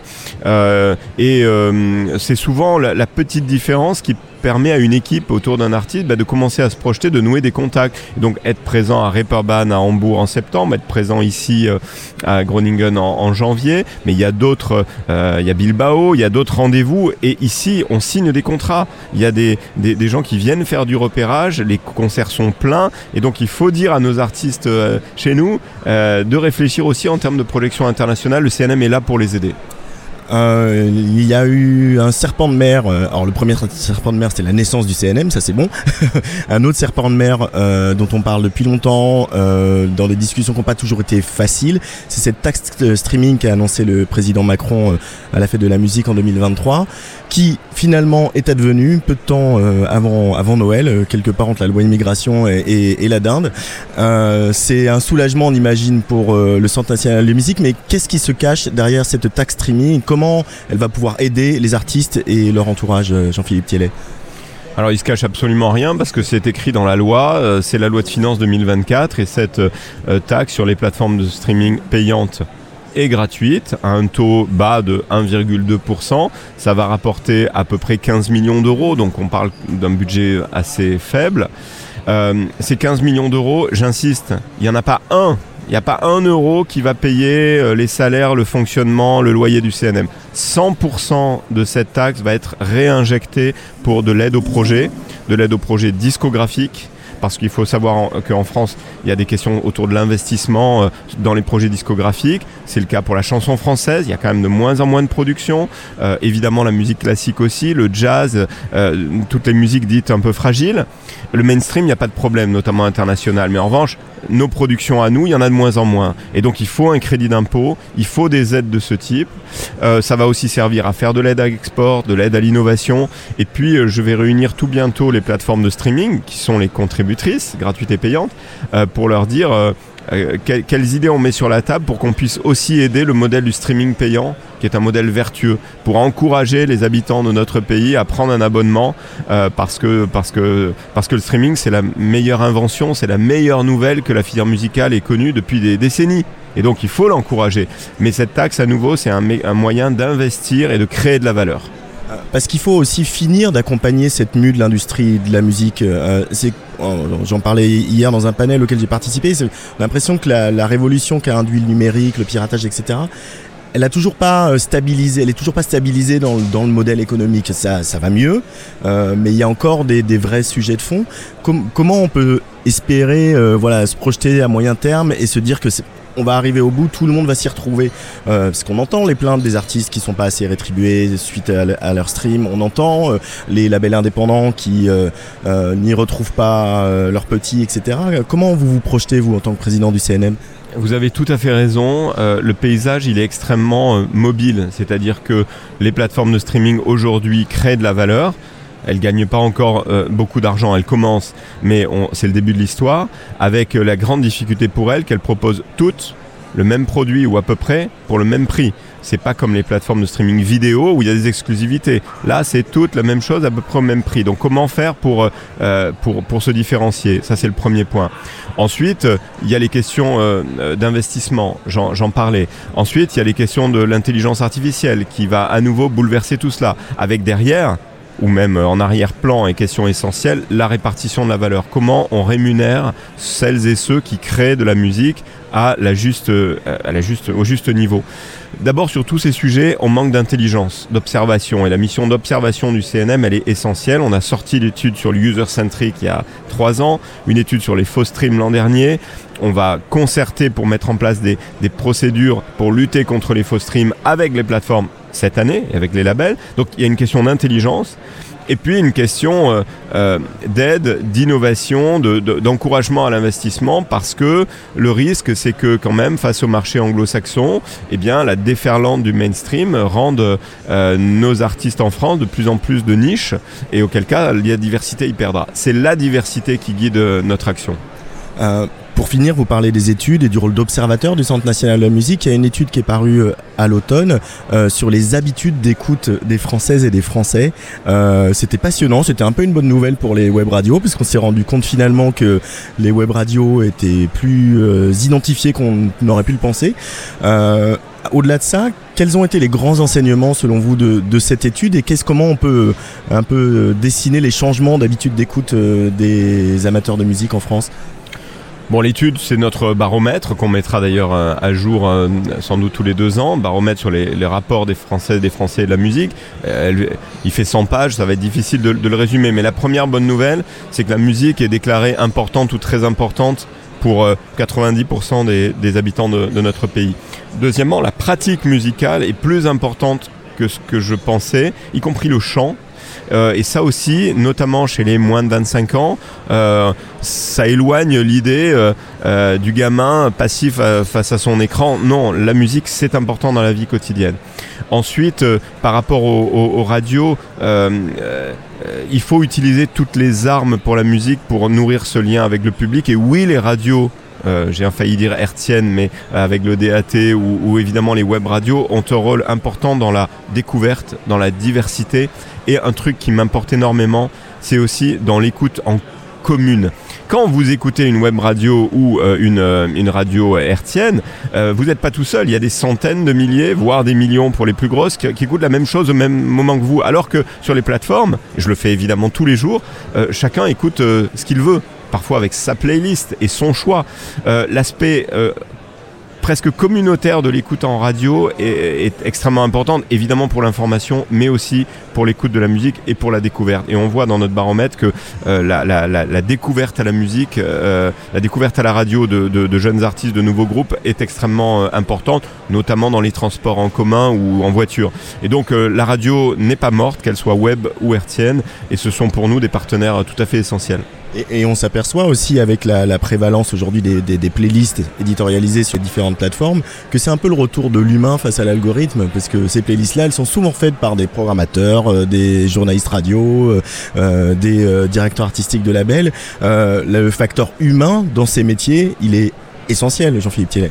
Oui, oui, absolument. Et c'était aussi une, la, conclusion d'une autre étude que nous avons faite sur la diversité de la production, notamment sur, le, sur, le, sur les plateformes. Et on voit que euh, une part très importante des euh, streams résulte de choix de l'utilisateur, qu'il s'agisse d'une recherche avec euh, un moteur de recherche euh, ou de playlists fabriquées par, euh, l'utilisateur lui-même ou par un, quelqu'un qui éditorialise la proposition. Et vous savez, tout à l'heure, il y a une plateforme sur l'intelligence, il y a un, panel, un, débat sur l'intelligence artificielle. Je terminerai par une citation de Yann LeCun, qui est un des plus grands spécialistes mondiaux sur l'intelligence artificielle, qui y croit évidemment, mais il dit l'intelligence artificielle ne pourra jamais euh, concurrencer l'expérience humaine, l'émotion d'un concert mais aussi d'un musée, euh, d'un bon verre de vin. Et l'expérience du concert ou, de, l'écoute en commun de quelque chose, l'intelligence artificielle, c'est un autre domaine. Et donc l'humain a, un grand avenir, même si euh, ces outils parfois peuvent inquiéter, mais il faut savoir s'en saisir. Merci Jean-Philippe Thielen. Merci beaucoup à vous. Et merci à Luc Leroy, euh, l'intrépide Luc Leroy et son premier Dry Festival de, 2024. Merci aussi beaucoup à l'agence Boogie Drugstore, la team Boogie Drugstore, Erwan Jules, Justine Devici et euh, Thomas Rousseau qui nous ont euh, accompagnés, emmenés au train, donné des croquettes et surtout organisé ces rendez-vous avec tous les artistes et les acteurs de Eurosonic. Merci au Festival Eurosonic et à Music Moves Europe Awards. On se retrouve bah, lundi au studio à 18h pour Place des Fêtes avant d'aller faire un petit tour à Cannes, figurez-vous, puisqu'on ira couvrir le Midem Plus qui démarre mercredi. Un des concerts qu'on a très envie de voir avec Luc ce soir, c'est le concert de Yin Yin. Vous connaissez leur musique, elle était déjà en playlist sur Tsugi Radio. On va quitter cette émission et quitter Running Gun, en tout cas par les ondes, avec The Year of the Rabbit. Yin Yin sur la Tsugi Radio. Bisous